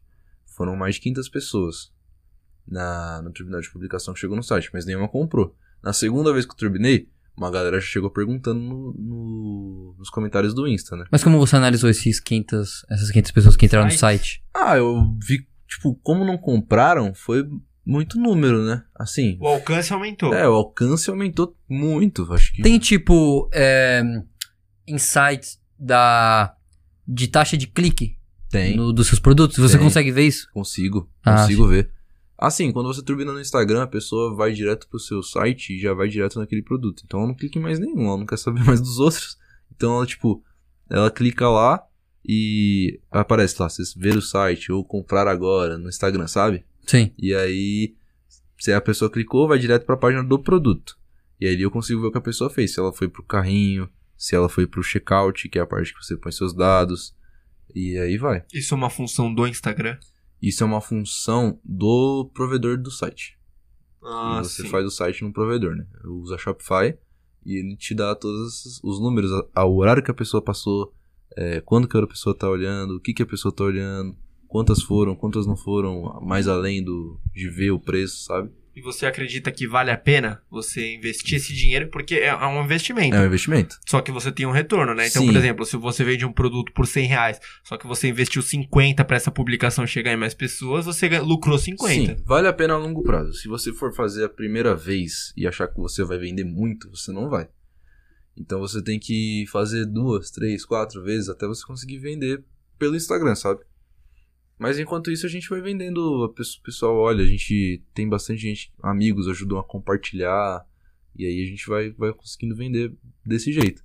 Mas enquanto isso, o Instagram ele, ele dá uma força pela, pra visibilidade, eu acho, em si. Imagino. É, O porque que, que a loja Best Preços ela quer pro futuro dela? Ah, eu acredito que a loja Best Preços, a gente sempre quer crescer, né? A gente quer tentar dar um jeito de viver dela, da loja Best Preços. Óbvio que, como eu disse, é, se não der certo, vou continuar mantendo, mas com uma renda extra. Porém, o que a gente sempre tá focado agora, 100% focado nela, e a gente quer que ela cresça ao ponto da gente conseguir viver da loja Best Preços. Mas o caminho do kart não tá mais trilhado pra você viver Tá, profissionalmente? Não, sim, com certeza, com certeza. Mas eu acho que daqui um tempo, o kart me proporciona tempo pra poder administrar, sabe? O kart eu ando mais no final de semana, é raras as sessões que eu vou treinar durante a semana. Ah, então você já quer negócios pra a semana, no É caso. porque a gente não pode focar só no kart, a gente sempre tem que ter uma segunda opção. E minha segunda opção é a Best Preços, entendeu? Por enquanto. E o kart, obviamente, a primeira opção. O que eu tiver que fazer pra poder viver de kart, de automobilismo, eu vou fazer. Mas se não conseguir, tem a Best Preços. E aí, para o futuro dela, eu acho que a gente conseguir viver dela. Caso não dê certo, né? Só eu continuar, porque não tem por que parar com ela. Você ainda não ganha ou ganhou grana com o kart? Não, com kart não. Não ganha e nem ganhou. Geralmente os pilotos que ganham ou, ganharam tem que ter uma passagem muito bruta. É, no começo, até uma longa idade assim, se você. É só. Só o dinheiro só vai, ele não volta. é, é difícil você ganhar dinheiro com kart. Mas não tem muitas empresas dando, não? Dinheiro na área, capital Sim, investindo. mas aí o dinheiro que a empresa dá, o patrocínio dá, é, vai pro kart. É pra você pagar as despesas do kart. Ah, sim. Entendeu? Então, como que funciona? Você- a gente tava comentando nos bastidores que você tem, acho que a Saúde Drink, eu tenho né? a Saúde Drinks. Que eles, são, é, eles te patrocinam. Sim. E aproveitando esse gancho, como que é, como que é feito esse patrocínio? A Saúde Drinks me deu uma força muito grande em 2021. É, a gente passou por um momento difícil financeiro para poder andar de kart.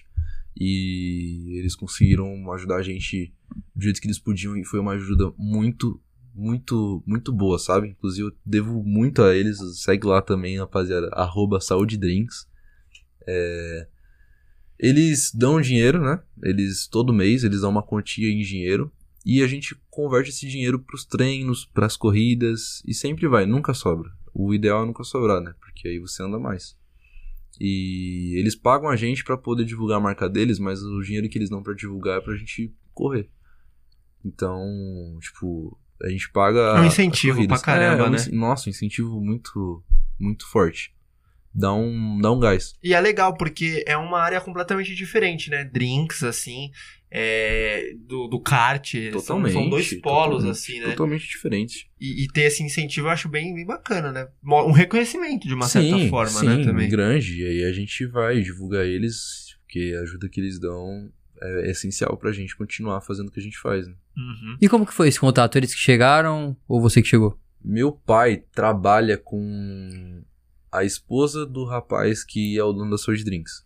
Ah, Então ela conversou com ele, e aí ela- fez a ponte pro meu pai falar com ele. Uhum. E aí eles conversaram, chegaram num acordo. E é uma coisa assinada? Papel? Não, é tipo, assim, ah, vamos lá. Tipo, vou te ajudar, e aí você divulga a gente. Aí beleza. E aí tá dando certo enquanto isso. E aí a gente quer levar eles até. Até onde E é uma der. coisa que sempre é importante, né? Muito. Parceria, patrocínio. Você tem parcerias também com a loja Best Preços? Pretende ter? assim? Pretendo, a loja Best Preços eu pretendo, por porque eu quero que ela ajude também a gente no kart, né? Não é só pra. Porque as despesas. E eu divulgo sempre a loja Best Preços, as publicações de kart e, e afins. E a saúde, ela deu uma força muito grande pra gente nesse ano. Puta, que é, é muito louco, né, mano? Você ter. Imagina você ter uma loja e essa loja divulgar os bagulho, produtos de kart que você tem, que você. Mano, é, é muito louco.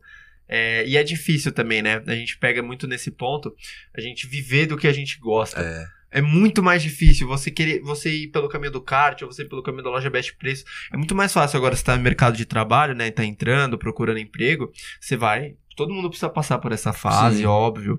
É importante pro crescimento.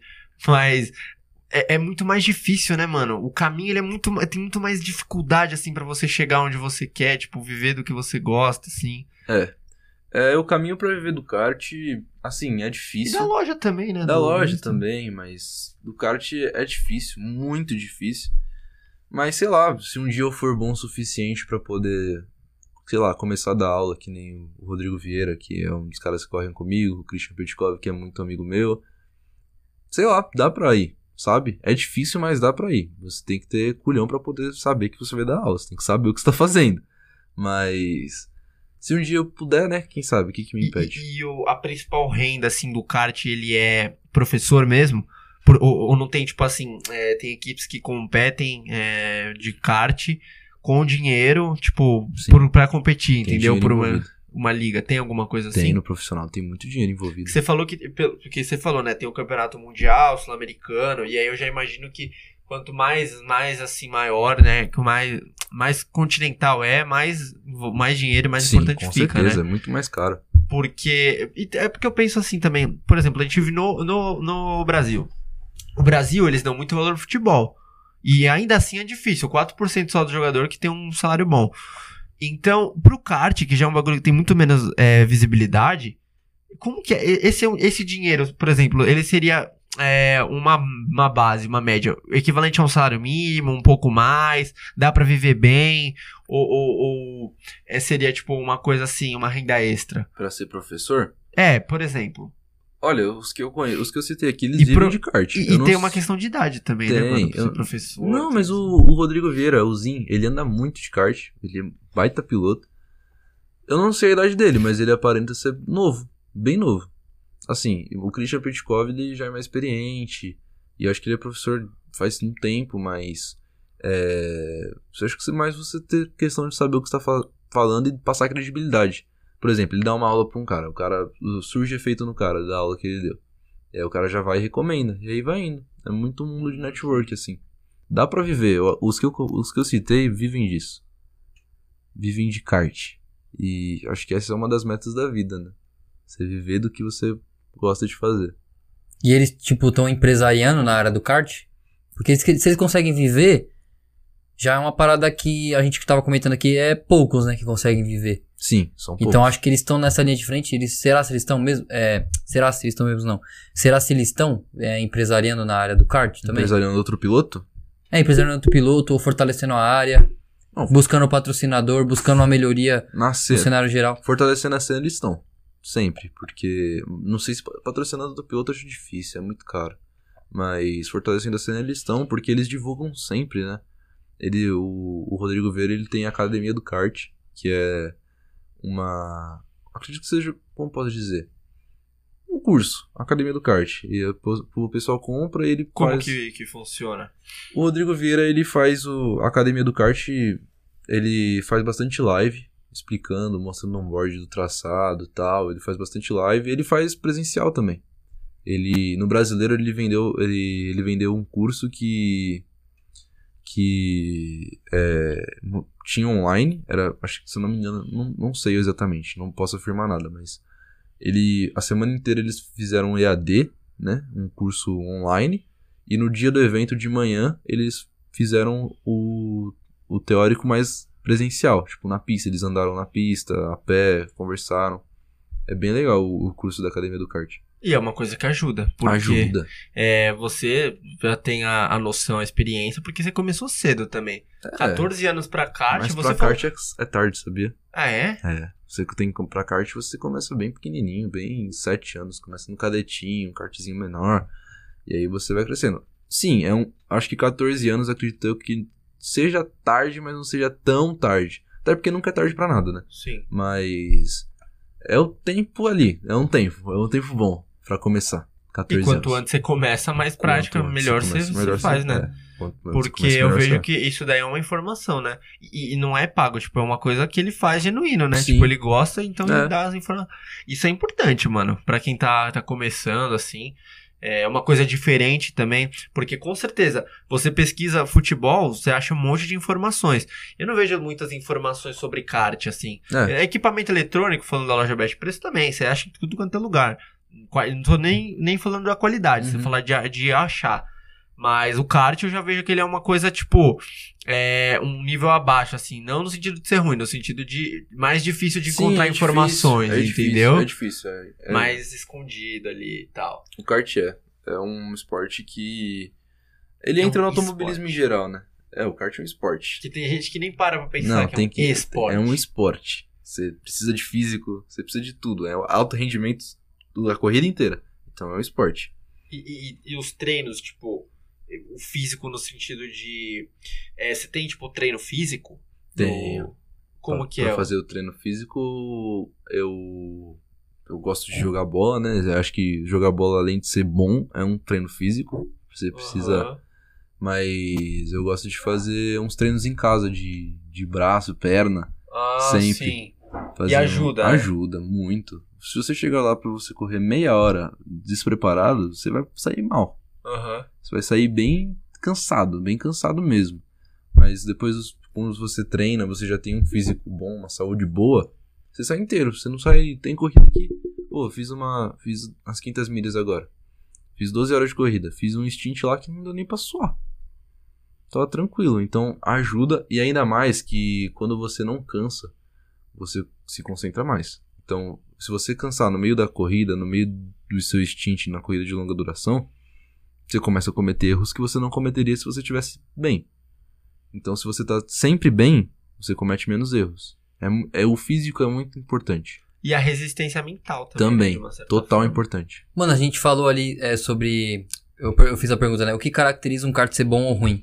Aí você falou que tem vários, né? Tem sorteio e tem qualidade dos, kart, dos karts.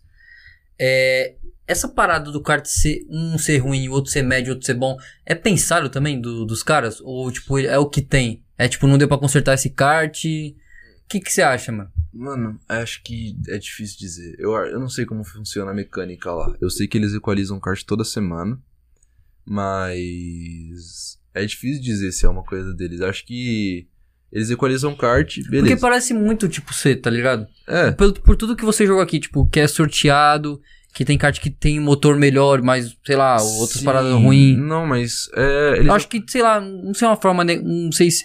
eu Acho que tem lado negativo e positivo, tipo, pra testar o, também o piloto. Tá? É, acho que se você pegar um kart ruim, não tem lado positivo, não. É bem dolorido. É, então. Mas, é, acho que assim, o que eu acredito que seja equalização na Granja Viana, que é onde eu mais fico, é, eles pegam um dia da semana, equalizam, e só equalizam no outro dia. Só que como o kart tá sempre rodando, ele tá, todo dia ele anda, ele gasta, né? E aí chegando, por exemplo, minhas corridas são domingo. No domingo ele já tá chateado. Aí Sim. fica, aí fica pra arrumar só no- na terça-feira, vai, por exemplo. Vou dar um exemplo que ele arruma de terça. Arruma na terça, no domingo ele já tá triste. Aí segunda ele passa ok, que segundo eu acredito que tenha menos movimento, na terça ele arruma. E aí vai indo assim, não acredito que seja um jeito de trapacear ou... Equilibrar. É, eles tentam o máximo equilibrar, mas é difícil equilibrar. Cara, por isso que teriam quem tá nessa área do kart também, até pra esse caminho da profissionalização da área, ser uma área mais aberta e, tipo, em, colocar e isso é, atingir também outras áreas de divulgação, de da cena mesmo, do, de tudo. Seria importante é, o, cada piloto ser proprietário do seu kart, mano. Sim, né? É E lógico, ter análise, tipo, levar pra um analista de kart e, e, tipo, o cara ver, ah, isso aqui tá, tá de acordo com essa corrida? Sim, é por isso que o Sabe? profissional é muito mais equilibrado, né? O profissional, ele, o profissional é muito mais equilibrado porque você sempre tá cuidando do kart. Os mecânicos cuidam do kart, então eles Ah, sabem sim. o que eles estão fazendo, sabe? Não é você que mexe. Sabe como eu enxergo isso? Eu relaciono ao futebol É, você, tá na- você tá nessa área profissional, né? É, eu tô, vou pro ano que vem. Se tudo der certo, ano que vem eu tô Ah, profissional. Esse ano Essa aqui tô você tava, ainda estava no rental. no- É, então, no rental kart. Eu, eu observo isso muito, eu faço efeito de comparação com futebol porque é o que eu entendo. Sim. É como se fosse assim: você tá jogando futebol na várzea que tem o terrão, campo buracado, é, é os karts desequilibrados. É. Aí você vai pro profissional, tem uma gramada, um, grama, um gramado um pouco melhor, um pouco mais equilibrado.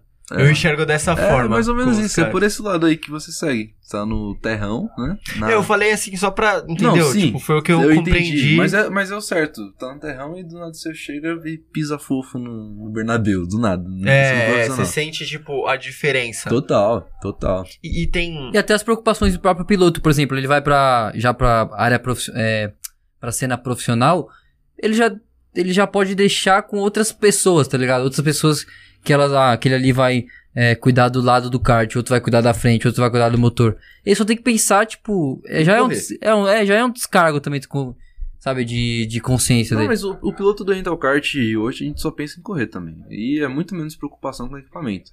Porque no profissional, o que você quebrar, você paga. Não tem. O mecânico cuida, mas o que você quebrar no profissional, você.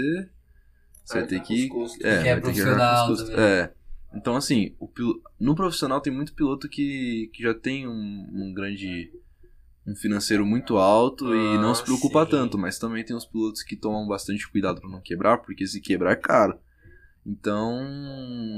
Tem a preocupação, assim, acho que no piloto do profissional é muito mais. preocup- A preocupação é muito maior com o equipamento do que no do rental kart. E é fácil de quebrar os equipamentos nas corridas? Fácil demais. Do nada você pode. Que nem eu fui treinar de F4, o profissional. Treino, hein? Treinar. É, eu fui treinar.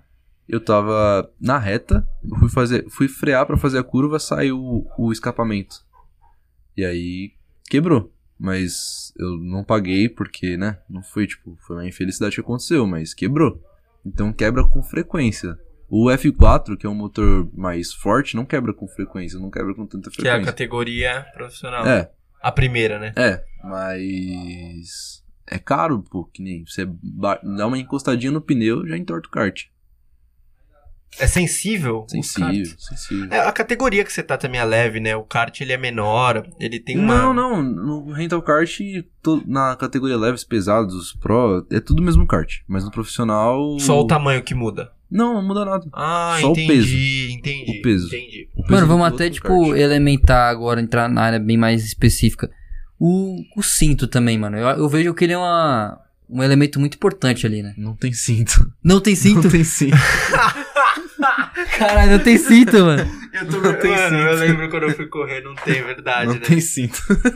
Mas isso e é aí, mano? perigoso, mano? Por isso que é O que, perigoso. que segura ali? Ó, isso aqui é importante, viu? Pra quem tá assistindo, Usem, ó. tá? Não. se não tem cinto, o Mano, eu tô vendo. Isso daí, mano. Não, o caraca. capacete deve ter uma fivela, assim, que, que coloca no, no banco, tá ligado? Liga no banco. é você, Mas é Deus. bem simples, pe- pelo que eu lembro, assim, a cadeira, o acelerador e o- a estrutura do carro. Só. É o que precisa, mano. Cinto não... Mano, não precisa de cinto, velho. Não, precisar também, eu acho que assim, não tem. Se Nem precisa, eu já não sei. Não, ninguém tem cinto. Caramba. Por que, que você acha que, que não tem? Porque seria um peso a mais? Eu vou um- dizer- Tem freio? A logística. Freio, Não, aí tem freio. e não tem cinto. Porra. freio tem. Mas. Imagina se fosse ao contrário, não tivesse freio e tivesse cinto. Nossa, que ser- merda também. É, mas assim. Caraca, mano, explica isso aí, velho. Não, o cinto não tem. Eu não, eu não sei te explicar porque não É. tem cinto. Mas eu acho que se tiver cinto, a gente ia ficar, tipo, aqui assim, ó. Travado. andando. Sim, Com verdade. cinto, a gente- sem cinto, a gente vem pra cá, mexe o corpo. Entendeu? É um esporte tem uma dinâmico. movimentação. Então. É, a gente movimenta o corpo Mano, mas você tem que colocar um espartilho, tá ligado? Uhum. pra prender você. Não, nada prende. Twitch, Tipo- quantas vezes você tá passando numa zebra, você sai do kart assim? Agora parece ser bem mais perigoso. Pô, é muito perigoso, mano. Agora, não, agora, tipo, eu falava, ah, tranquilo. Mas agora você falando que não tem cinto? Agora eu fiquei com medo Não tem com sim. 30 pessoas na chuva, imagina. Mano, É louco, fazer uma curva ali. Nossa. tem acidente pra caralho, não tem acidente Tem, pra caralho. tem acidente. Tem acidente. Que não, Pela falta, pela falta do cinto também? não, não, não sei te dizer. Caralho. E cinto é que nunca teve, então pra mim nunca, não é importante. Caracas, mano. Mas. Como você se segura verdade, ali no, eu no vou te falar que se tivesse cinto, talvez fosse mais perigoso, sabia? Se o cara bater e ele for pra frente e o cinto segurar, dar uma machucada, sei lá, na Sim. barriga do cara, o pescoço, o cinto poderia, vai, numa pancada cortar. E. Óbvio que. Não sei te dizer se seria mais. Mano, então calma aí. Não tem nada que segura o cara. Não. Ele. Qual, qual que é a velocidade média que vocês andam de kart? 80, 80 km por hora, 90. Ah, isso aqui do chão. Como assim? Ah, isso aqui do chão. Sua bunda fica isso aqui do chão. É, é verdade, é bem Caralho. rente. eu Ah, é verdade. Você tô ligado. É, mas você fica. no- você não fica sentado, né? Você fica numa posição meio Ah, que. eu fico meio. É, sentado assim, meio. Tipo, sabe quando você tá sentado? Mas, mas a, a, a bunda ela fica lá pra, lá pra É, baixo. fica embaixo. Rentaço. Ah, então não Eu sei, lembro. sei lá. Precisa de cinto, não sei, mano. É, não, não sei se precisa. Não, não precisa. Mas o que que, se- o que que segura, mano? Nada. Você. Você segura o volante. Mas você não, mas você não vai bater pra. Tipo, óbvio, acontece. Acontece do cara bater e sair do kart. Direto. Várias vezes. Pô, teve um. Semana passada, semana atrasada, viralizou um, um vídeo nos grupos do WhatsApp. Um cara com kart dois tempos, que é um dos mais fortes que tem. Acelerando tudo na Granja Viana, eu não sei o que aconteceu. Ele falou que perdeu o freio, mas ele tava acelerando, entrou na curva acelerando, foi parar do outro lado do kart, quase na rua. Saiu voando, quebrou grade. pá, tá vivo. Não se machucou muito nem nada, mas. é, mas ali também é outra questão. Acho que se tivesse cinto, talvez ele tivesse morrido. Que aí ele vai com a força G pra frente. Vixe, Maria. É, por ser menor, né? É, mas também o cinto não iria no pescoço, né? Iria, tipo, nos braços, assim, sei lá. É, não sei te dizer. É. Não sei É uma, dizer. uma teoria da conspiração aí. É. Cintos no kart. Não tem. Não tem, E não isso vai é. ter. E não vai ter. Eu acredito que não vai ter, não. Isso deixa, isso deixa, lógico, mais. Cara, deixa mais. É, o cara, o, o Mais piloto com risco, mais né? liberdade, né? Também. Deixa. Também, também. Também. Não, Só que o banco, o banco tem, tem que ser muito bom, mano. Não, é um banco que te deixa preso, assim. Não, não é que você fica preso, é um banco assim. Tipo, ele vem até aqui. Tipo, é, se ele for, tipo, compacto, tá ligado? Não, ele não é. Se ele for meio que justo, sabe? Ele, ele é meio soltinho. Até porque Ele o, é piloto, o piloto precisa movimentar, assim, pra poder fazer a curva. Tem a técnica de movimentação. Você movimenta no kart, você não fica parado aqui É andando. verdade, né? Quer dizer, quando eu, a única vez que eu andei recreativo, tipo, você tem que jogar o corpo pro lado pra Tem, fazer a curva. tem. Nem que for mínimo, né? É, sim. Porque. É, se tivesse cinto pensando na- nas ia dar. curvas ia ser complicado. Porque se tivesse cinto, ia ser bem apertado. não ia fazer sentido ter cinto ser folgadinho, assim. Ia ser bem apertado. Não, e, outra, mano, o, o kart, né? Uma coisa é você correr, tipo, sozinho na pista, outra coisa é você com várias pessoas. Sim. Eu acho que isso também tem um- uma questão de não ter cinto pra, pra você poder desviar dos outros karts, fazer curva. Sim, e tem tem louco pra tudo, né? Não- Tem Ah. cara que vai tem que vai andar de kart sem cabeça nenhuma. Já vi caso do cara tá na reta, ele jogar o cara o kart pro lado, pegar no outro, o outro sair voando nos pneus. De propósito. Tem cara que faz isso, bate de propósito. E a coisa mais feia que tem no kart é isso. É, é um, um esporte de alto risco, né? Sim. Até por isso também que. Mas é aquele cara que roda, tá ligado? Já jogou, já jogou GTA? Já. Lembra o, o cara que Sim. roda? E tem esse cara no kart? Tem. Mas Tem é mais cara. estratégico isso, não é? Ou não? É, estratégico não é porque ele vai tomar uma punição, né? Ah, É, Ah, não pode, não pode Não fazer. pode, não pode fazer. O cara faz porque ele é imbecil. E além, além de tudo é perigoso, porque o cara, tipo, tá 70 km por hora na reta. Puta, é verdade. o cara vai rodar sempre tem e nessa. vai me bater e vai machucar. Não, não vai morrer. Talvez não morra, né? Óbvio, nunca vi. Não sei nem quem morreu. Acho que ninguém morreu. Mas vai machucar. E grande parte da galera do Rental Kart, a galera corre domingo e trabalha segunda. Então fica puxado, né? É chato você machucar o cara e o cara ficar. É, é complicado. Mano, mas de novo lá, lá pro cinto. Se não tem cinto, a roupa também de vocês tem que ser uma parada protetiva, né? É Segurança. fogo só. Acredito que é só antifogo. Só a parada de Só fogo? anti-chama. Não tem, tipo, contato assim. Bateu, bateu. Contato vai machucar. Sim. Caraca, eu já tava achando que os caras corriam sem camisa, tá ligado? De chinelo lá na. Aí também não. A gente tem, a gente tem um anti-chama. Anti-chamas tem. Antes, é. Mas, mas pega fogo o kart se bater? Não, se bater. Né, depende. Pega fogo, mas você não vai queimar. Ah, sim. O kart não, mas no carro você. Pô, no carro, se pegar fogo no carro, você tá preso no cinto. Aí você tá preso no cinto. E aí você tá preso dentro do cockpit do carro. Aí você tem que abrir a porta, sair do carro. Se pegar fogo, filho, você tá ferrado. Que nem o Grosjean, voltando ao Grosjean. Ele bateu, ele teve sangue. Não sei se teve sangue frio, deve ter sido desesperador. Não quero nem imaginar o que ele passou lá dentro. Mas ele conseguiu soltar o cinto, conseguiu soltar tudo e saiu. Mas se- a roupa anti-chama salvou a vida dele, né? Porque se pega fogo no- nele todo, que tinha potencial pra isso, ele talvez não estaria aqui. Pô, eu vejo, eu, eu escuto essas coisas assim vindo de você e me faz pensar que isso valoriza muito uma vitória. né? Valoriza muito. Pra você chegar em primeiro numa corrida simples que for, isso daí é uma puta valorizada, né? Valoriza. Mas não, mas a gente não- a gente não, eu não gosto de correr pensando no que pode acontecer comigo de perigo, sabe? Eu gosto de correr pensando em ganhar. Então, pô, se isso valoriza a vitória, eu já não sei tanto. Acho que o que valoriza a vitória mesmo é você estar em primeiro lugar de todo mundo, mano. Isso é muito louco. Tem um pensamento, né? Tipo, o primeiro lugar é foda e o segundo não vale nada. O primeiro é o melhor de todos. Tem um pensamento assim. Mano, tem. Acho que em todos os esportes, tem. né? Você quer sempre ser primeiro. Você pega segundo. E a, e a torcida, é que eu relaciono muito com a torcida. Ela é, é uma cobrança pra você ser o primeiro lugar e só o primeiro lugar importa. Sim. O, o automobilismo ele já é um pouco mais flexível numa parada aí que, por exemplo, é, o terceiro, até o terceiro tem pódio, Não, É, no até o- até o sexto. até o sexto.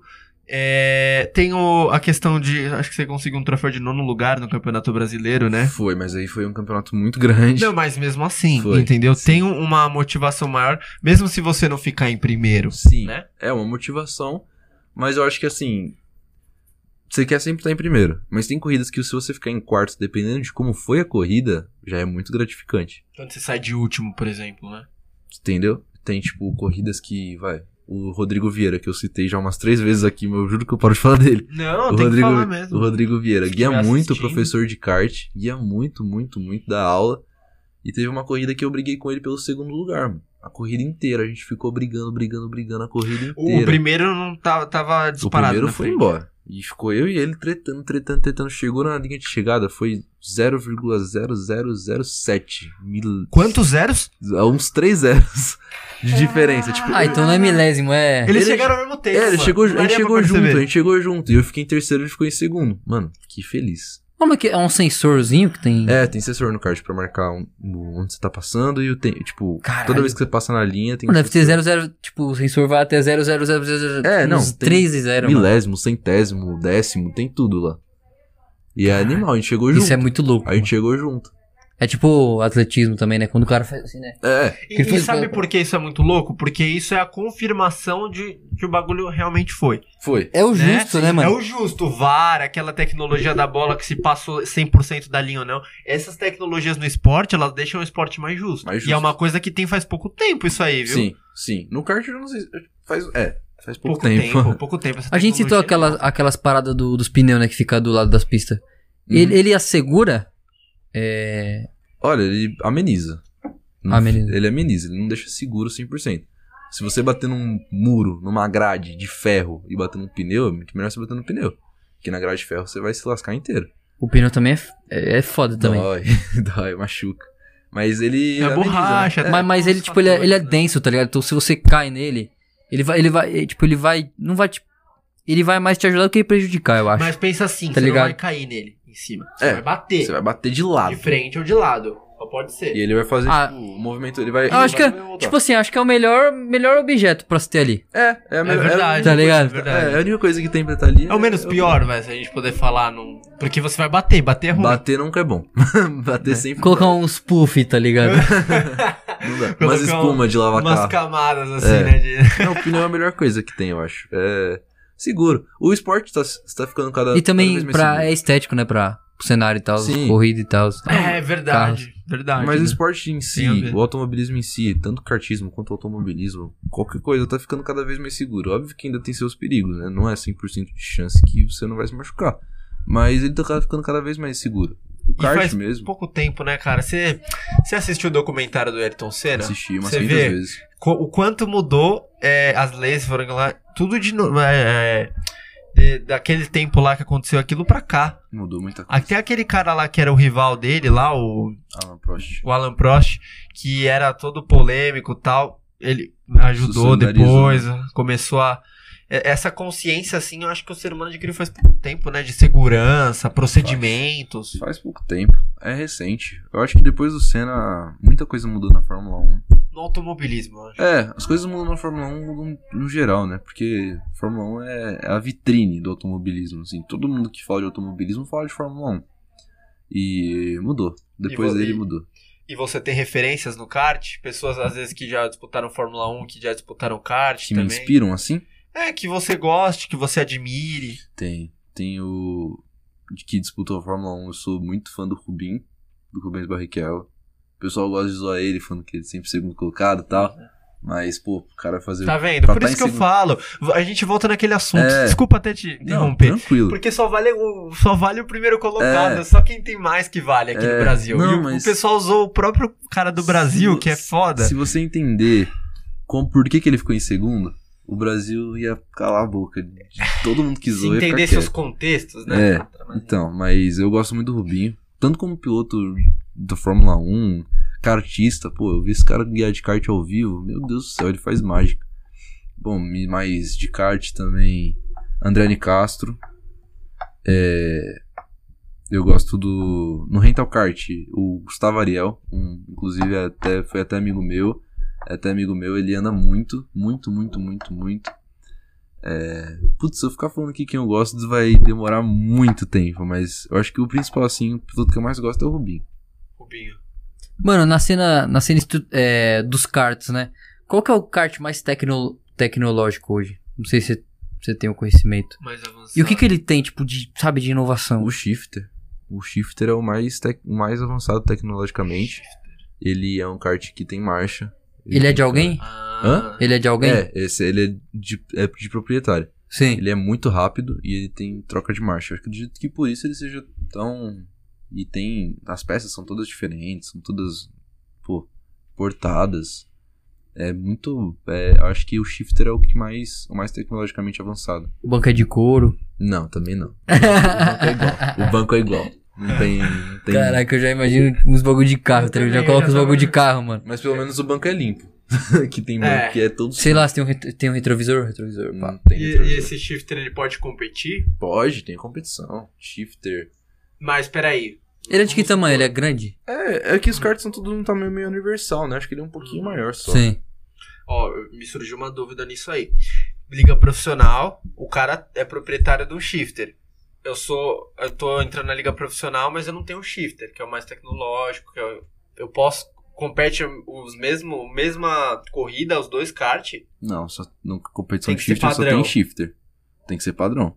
A competição Ah, no- tá. no, kart é pra ser mais justo possível, possível. Entendi. Se você tem um kart, se você é proprietário de um kart, você tem que estar sempre de- dentro de uma equipe. Porque a equipe vai cuidar do teu kart, vai cuidar de você durante a prova. E se você tiver um shifter e quiser competir com shifter, beleza, mas não adianta você chegar num shift, numa competição de shifter, numa categoria shifter e querer andar de F4 junto com os caras. Não vai. Não vão nem deixar. Porque tem que ser justo, entendeu? E aí tem as categorias, tem a categoria shifter, tem a Rotax, que é de motor dois tempos, tem a F4, por aí vai. Caramba, que da hora, mano. É bom ver que tem variedade Tem, também. tem Isso bastante. eu acho, eu acho importante, porque você ficar só, só limitado assim. É, ah, você tem uma categoria profissional que é a mais visível, é, que tem mais visibilidade. é, que, por exemplo, era a Fórmula 1 e era o, o- a do kart. Não, agora você tem outras opções É, também. Tem, tem. Isso eu acho importante pra cena do É. kart. Não só pro, pro que você faz, que é amador ainda, né? Considerado É. amador. É, Mas pro considerado geral, amador. né? Porque nós, tipo, vai. É é uma coisa que sempre teve também. O kart é antigo, não é? é muito, bastante. De quando que teve. surgiu, mano, o kart? Não sei te dizer, eu sei que na época do do Emerson Fittipaldi, tempo, sim, bastante, bem longe. 70? É, não, 60, antes, 70, o Antes. Fittipaldi já tava andando de carro, 60. 60. A molecada andava de moto. Ah, Andava de moto até uma certa idade e depois ia direto pro carro. Então acho que o kart surgiu ali em 70, 80. foi uma aí. vertente nova. Foi. E virou, né? Virou pra caramba, até hoje, né? Virou.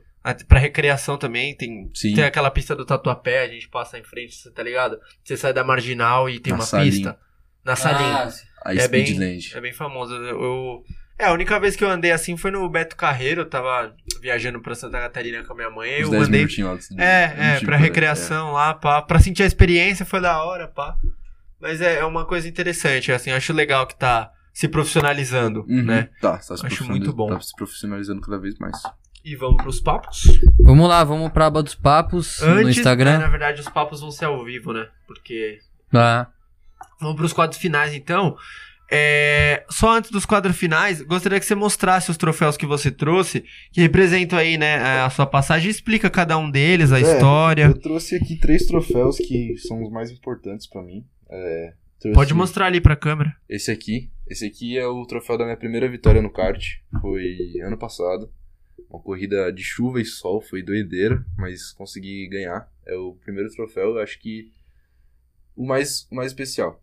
Pra mim é esse aqui. E bonito, esteticamente. É, bonito. Gostei. É bonito.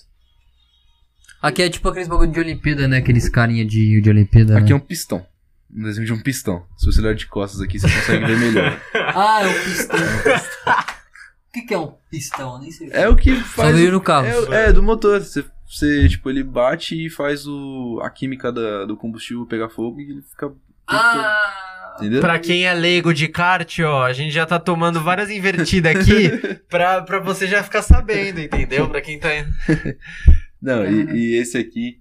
Esse aqui Por isso que é. o copo é pistão, né? É, é, verdade. Vale. Uma relâmpago Sempre Marquinhos. Esse aqui aqui no cenário. é o. Esse é muito louco. O do meu brasileiro de kart, meu único brasileiro. Cara. Bonito. do ano também. passado. É, fiquei em nono, mas pra mim foi muito gratificante ganhar esse troféu, por isso que ele é um dos mais importantes, porque. Todo mundo ganha esse troféu? Não, foram os. Dez primeiros? Acho que foi. Ou os finalistas, alguma coisa assim. Muito foda, né? É, aí é um. Tem. Primeiro que é um campeonato brasileiro, né? Você tá entre os 10 melhores do Brasil, é sempre muito bom. E. Eu tenho explicação também, porque é, não precisa ter cinto.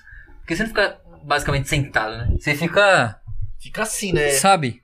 É, você fica... Você fica postura, uma diferente. postura. É, você fica diferente. Essa é ligado? explicação, eu acho. É uma Se- postura assim, né? Se fosse sentado, aí sim, mas apesar de um cinto e tal. Se fosse reto, assim, como. Mas, sabe, é bem... Você fica, você fica no formato ali, tá é ligado? De confortável. tudo. É o lugar que eu mais gosto de estar. Você fica no formato de tudo, tá ligado? Uhum. É. Suas fica pernas meio- ficam presas, seu quadril... É. Você fica Suas com a perna-. Você fica com a perna rente, assim, tipo, meio Sim. travado, sabe?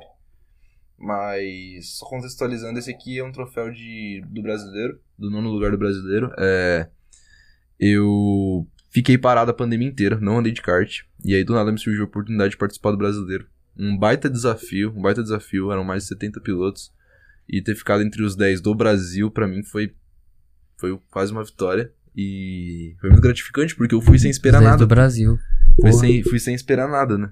Não esperei nada do. Pode tirar o capacete pra gente Pode, mostrar opa. alguns troféus agora, né? O capacete já fez a participação. Deixa eu ver esse capacete, mano. Deixa eu O colocar. capacete já, já, já fez o, a parte Cara. dele. Aham. Olha, olha que honra, mano. Aqui, ó. Não tá fedendo, boa sorte. Pode crer. Foi usado Mano, mas, recentemente. Cara, que da hora, mano. Eu- A personalização eu acho muito louca, assim. Você né? tem um fone de ouvido aqui? Você escuta uma música? Mas dá pra escutar. É, tem, tipo, a equipe fala com você? Não, tipo, não, não tem- fala. Isso aí é um negocinho Cara, isso é muito pra. louco. Se a câmera cair no capacete, ela não Sim. ficar solta, Ah, ficar mas presa. tem câmera? Tem uma câmera né? Tenho, eu tenho, uma, eu tenho câmera. Mas aí veio de opção, né? Aí Tem canal no YouTube? pra fazer um Reels, né? Tenho, tenho. Tenho é, Gabriel Souza barra 81. Lá tem Marca lá. três, umas três onboards minhas lá, mas só tem um board, não tem Você nada. faz uns de- Reels, então. É, eu fiz, eu fiz. um- Uma vez eu brinquei no Sony Vegas, tá no meu Insta. Ah, Eu fiz um, um vídeo do meu treino de F4, eu acho que depois eu mostro pra vocês em off, mas demorou. ficou muito louco, eu acho. É uma GoProzinha que você deixa? É, uma GoProzinha. E a imagem é boa, hein? É bem ampla, né? É, o campo de é, visão da GoPro. É, é grandona. Mano, sobre o kart, velho, é um carro bem arrastado, né, mano? Ele é bem. Isso, isso que me dá medo também. Ele é bem próximo do chão, né, mano? surrado. Coloca lá só pro. Pra, né, tipo, o capacete só Ah. pra, né? Pra dar pra Ele é todo aqui. surrado. Ele é bem próximo do chão, né, mano? Isso que é foda, né, mano? Então, e esse aqui foi no nono lugar. Porque Então, tipo assim, eu imagino já, pra ele, pra ele se estraçalhar todo, se ele bater, muito fácil, né, mano? É por isso que no rental kart, que é a galera que começa e tal, ele tem uma proteção em volta. Uma- Ah, Ah, sim. Mas no profissional não tem. Então é por isso que quebra, por isso que é frágil, entendeu? Que a gente tava comentando que é frágil, porque ele é todo, todo assim, né? Todo, todo livre. E. E aí. Mas é bem, tipo, tem bastante liberdade, assim, tipo, deve ser uma parada Sim. muito louca a experiência. Ao ar livre. Muito Sim, louco. porque não existe pista fechada, Tem né? que andar, pô, é acessível. Tem pista aqui no, no- em São Paulo que é tipo de shopping, 60 reais. Pô, vamos, vamos marcar um Vamos, dia pra gente vamos. pilotar. Pô, Lógico, mano. né? Aí, competição, vou nem falar, né? Mano, eu só quero fala- andar. Você fala só. pra mim, vamos marcar de andar de kart, ele fala agora. Vamos, vamos procurar lugar, já ligo lá e já era. Vamos andar, mas só, só, só na brincadeira, só no Não, brinco, é gostoso, é gostoso, é gostoso. Né? É uma coisa Mesmo legal, você andar né? sozinho que nem você andou, é gostoso. Uhum.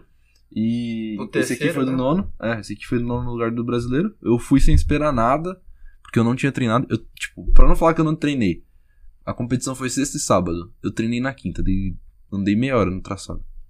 E era dois traçados ainda. Uhum. Então eu fiz isso e fui. E aí ficar entre os 10 do Brasil foi absurdo. Com Fiquei muito feliz. certeza. Mano, seria muito louco agora pensando aqui na, nas ciclovias, né, de São Paulo. Imagina, kart, bicicleta, patinete. A merda que ia dar.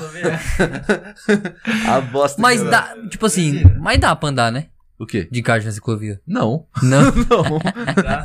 Vai todo mundo ser atropelado, pô. É muito rápido. É porque tem muita gente que anda a pé na ciclovia. É, né? de skate. Nossa. Skate. Verdade.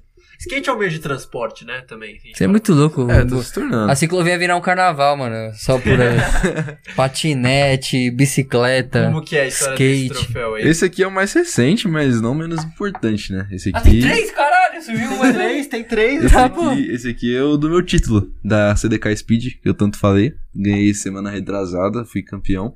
Campeonato anual. Mostra pra câmera Tá também os bem detalhes e tal, É, mas tipo, esse é- aqui, pô, muito louco. É o pistão também ali, né? Não, aqui é um capacete. É tipo um capacete. tá Ah, ligado? caralho. A gente, é, mano, a gente vai.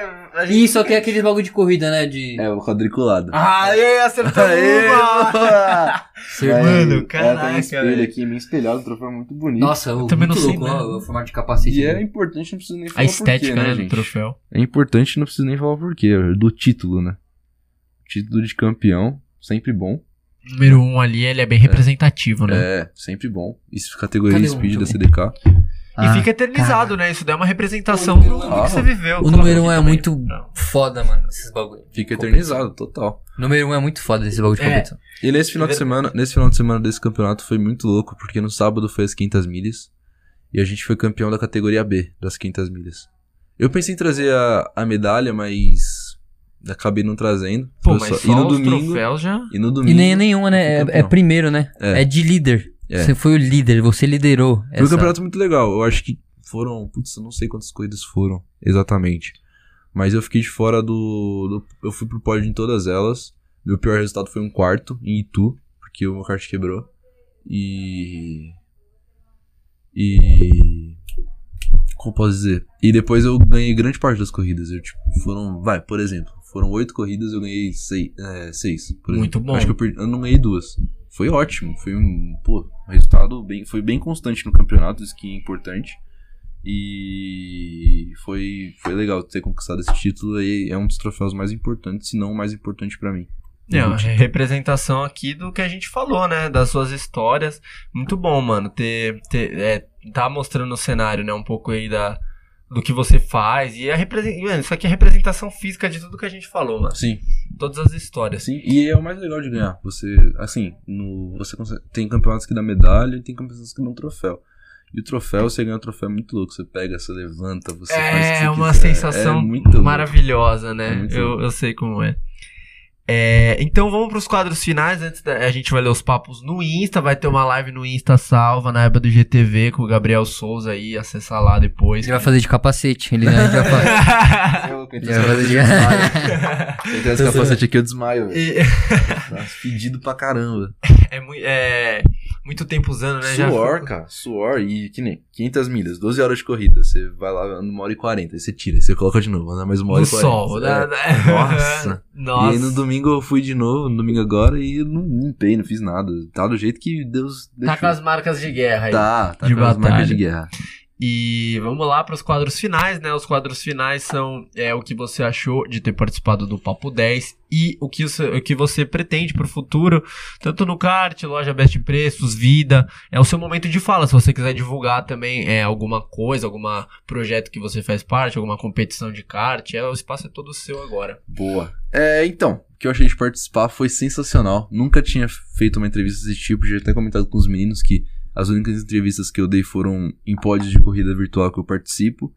E, pô, sensacional estar aqui com vocês, inclusive até agradecer a oportunidade de ter vindo. Tá? Eu falei também pro Rafa, eu queria vir faz um tempo e ele chamou. E eu sou muito grato a isso, foi muito louco o nosso papo aqui. Espero que vocês tenham gostado também, não tenha feito nada de errado. Mas, pô, sensacional. Muito, uma experiência ótima, muito louca e uma entrevista sensacional também que que a gente teve aqui.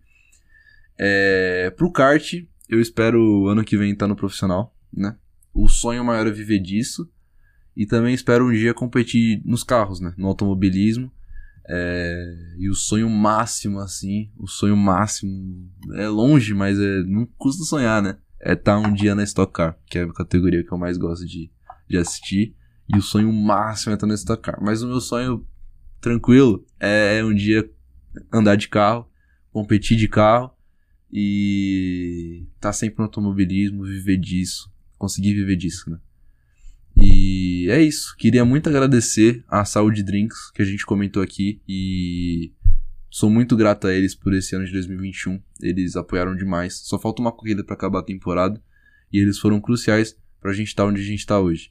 Também quero agradecer a, a minha família, né? Sem o apoio deles nunca isso nunca daria dar certo. Sem o apoio do meu pai eu não estaria aqui também, né? Meu pai é meu maior- meu maior incentivador. É, minha namorada que acompanha todas as corridas, que nem eu disse, todas as corridas ela tá lá. E minha mãe também, né, que sempre dá o- os conselhos pra sempre manter a cabeça em pé quando a gente perde e sempre estar juntos pra comemorar quando a gente ganha. E é isso. Valeu mais uma vez. Sensacional, Gabriel. por tá aqui. Obrigado Obrigado por ter mano. participado, Valeu, viu, pelo papo. Muito Obrigadão. bom, muito informativo. E pra você que assistiu até aí, agradecemos também. É, como sempre, né? Deixa o like, se inscreve e fique esperto que sempre aí tá saindo episódios novos aí com muito teor informativo. É isso. Vamos pra aba dos papos agora no Instagram. Confere lá. Olha lá no GTV que não ouviu ao vivo, hein? É isso aí. Isso aí. É Tamo nóis, junto. rapaziada. Nós, valeu de verdade.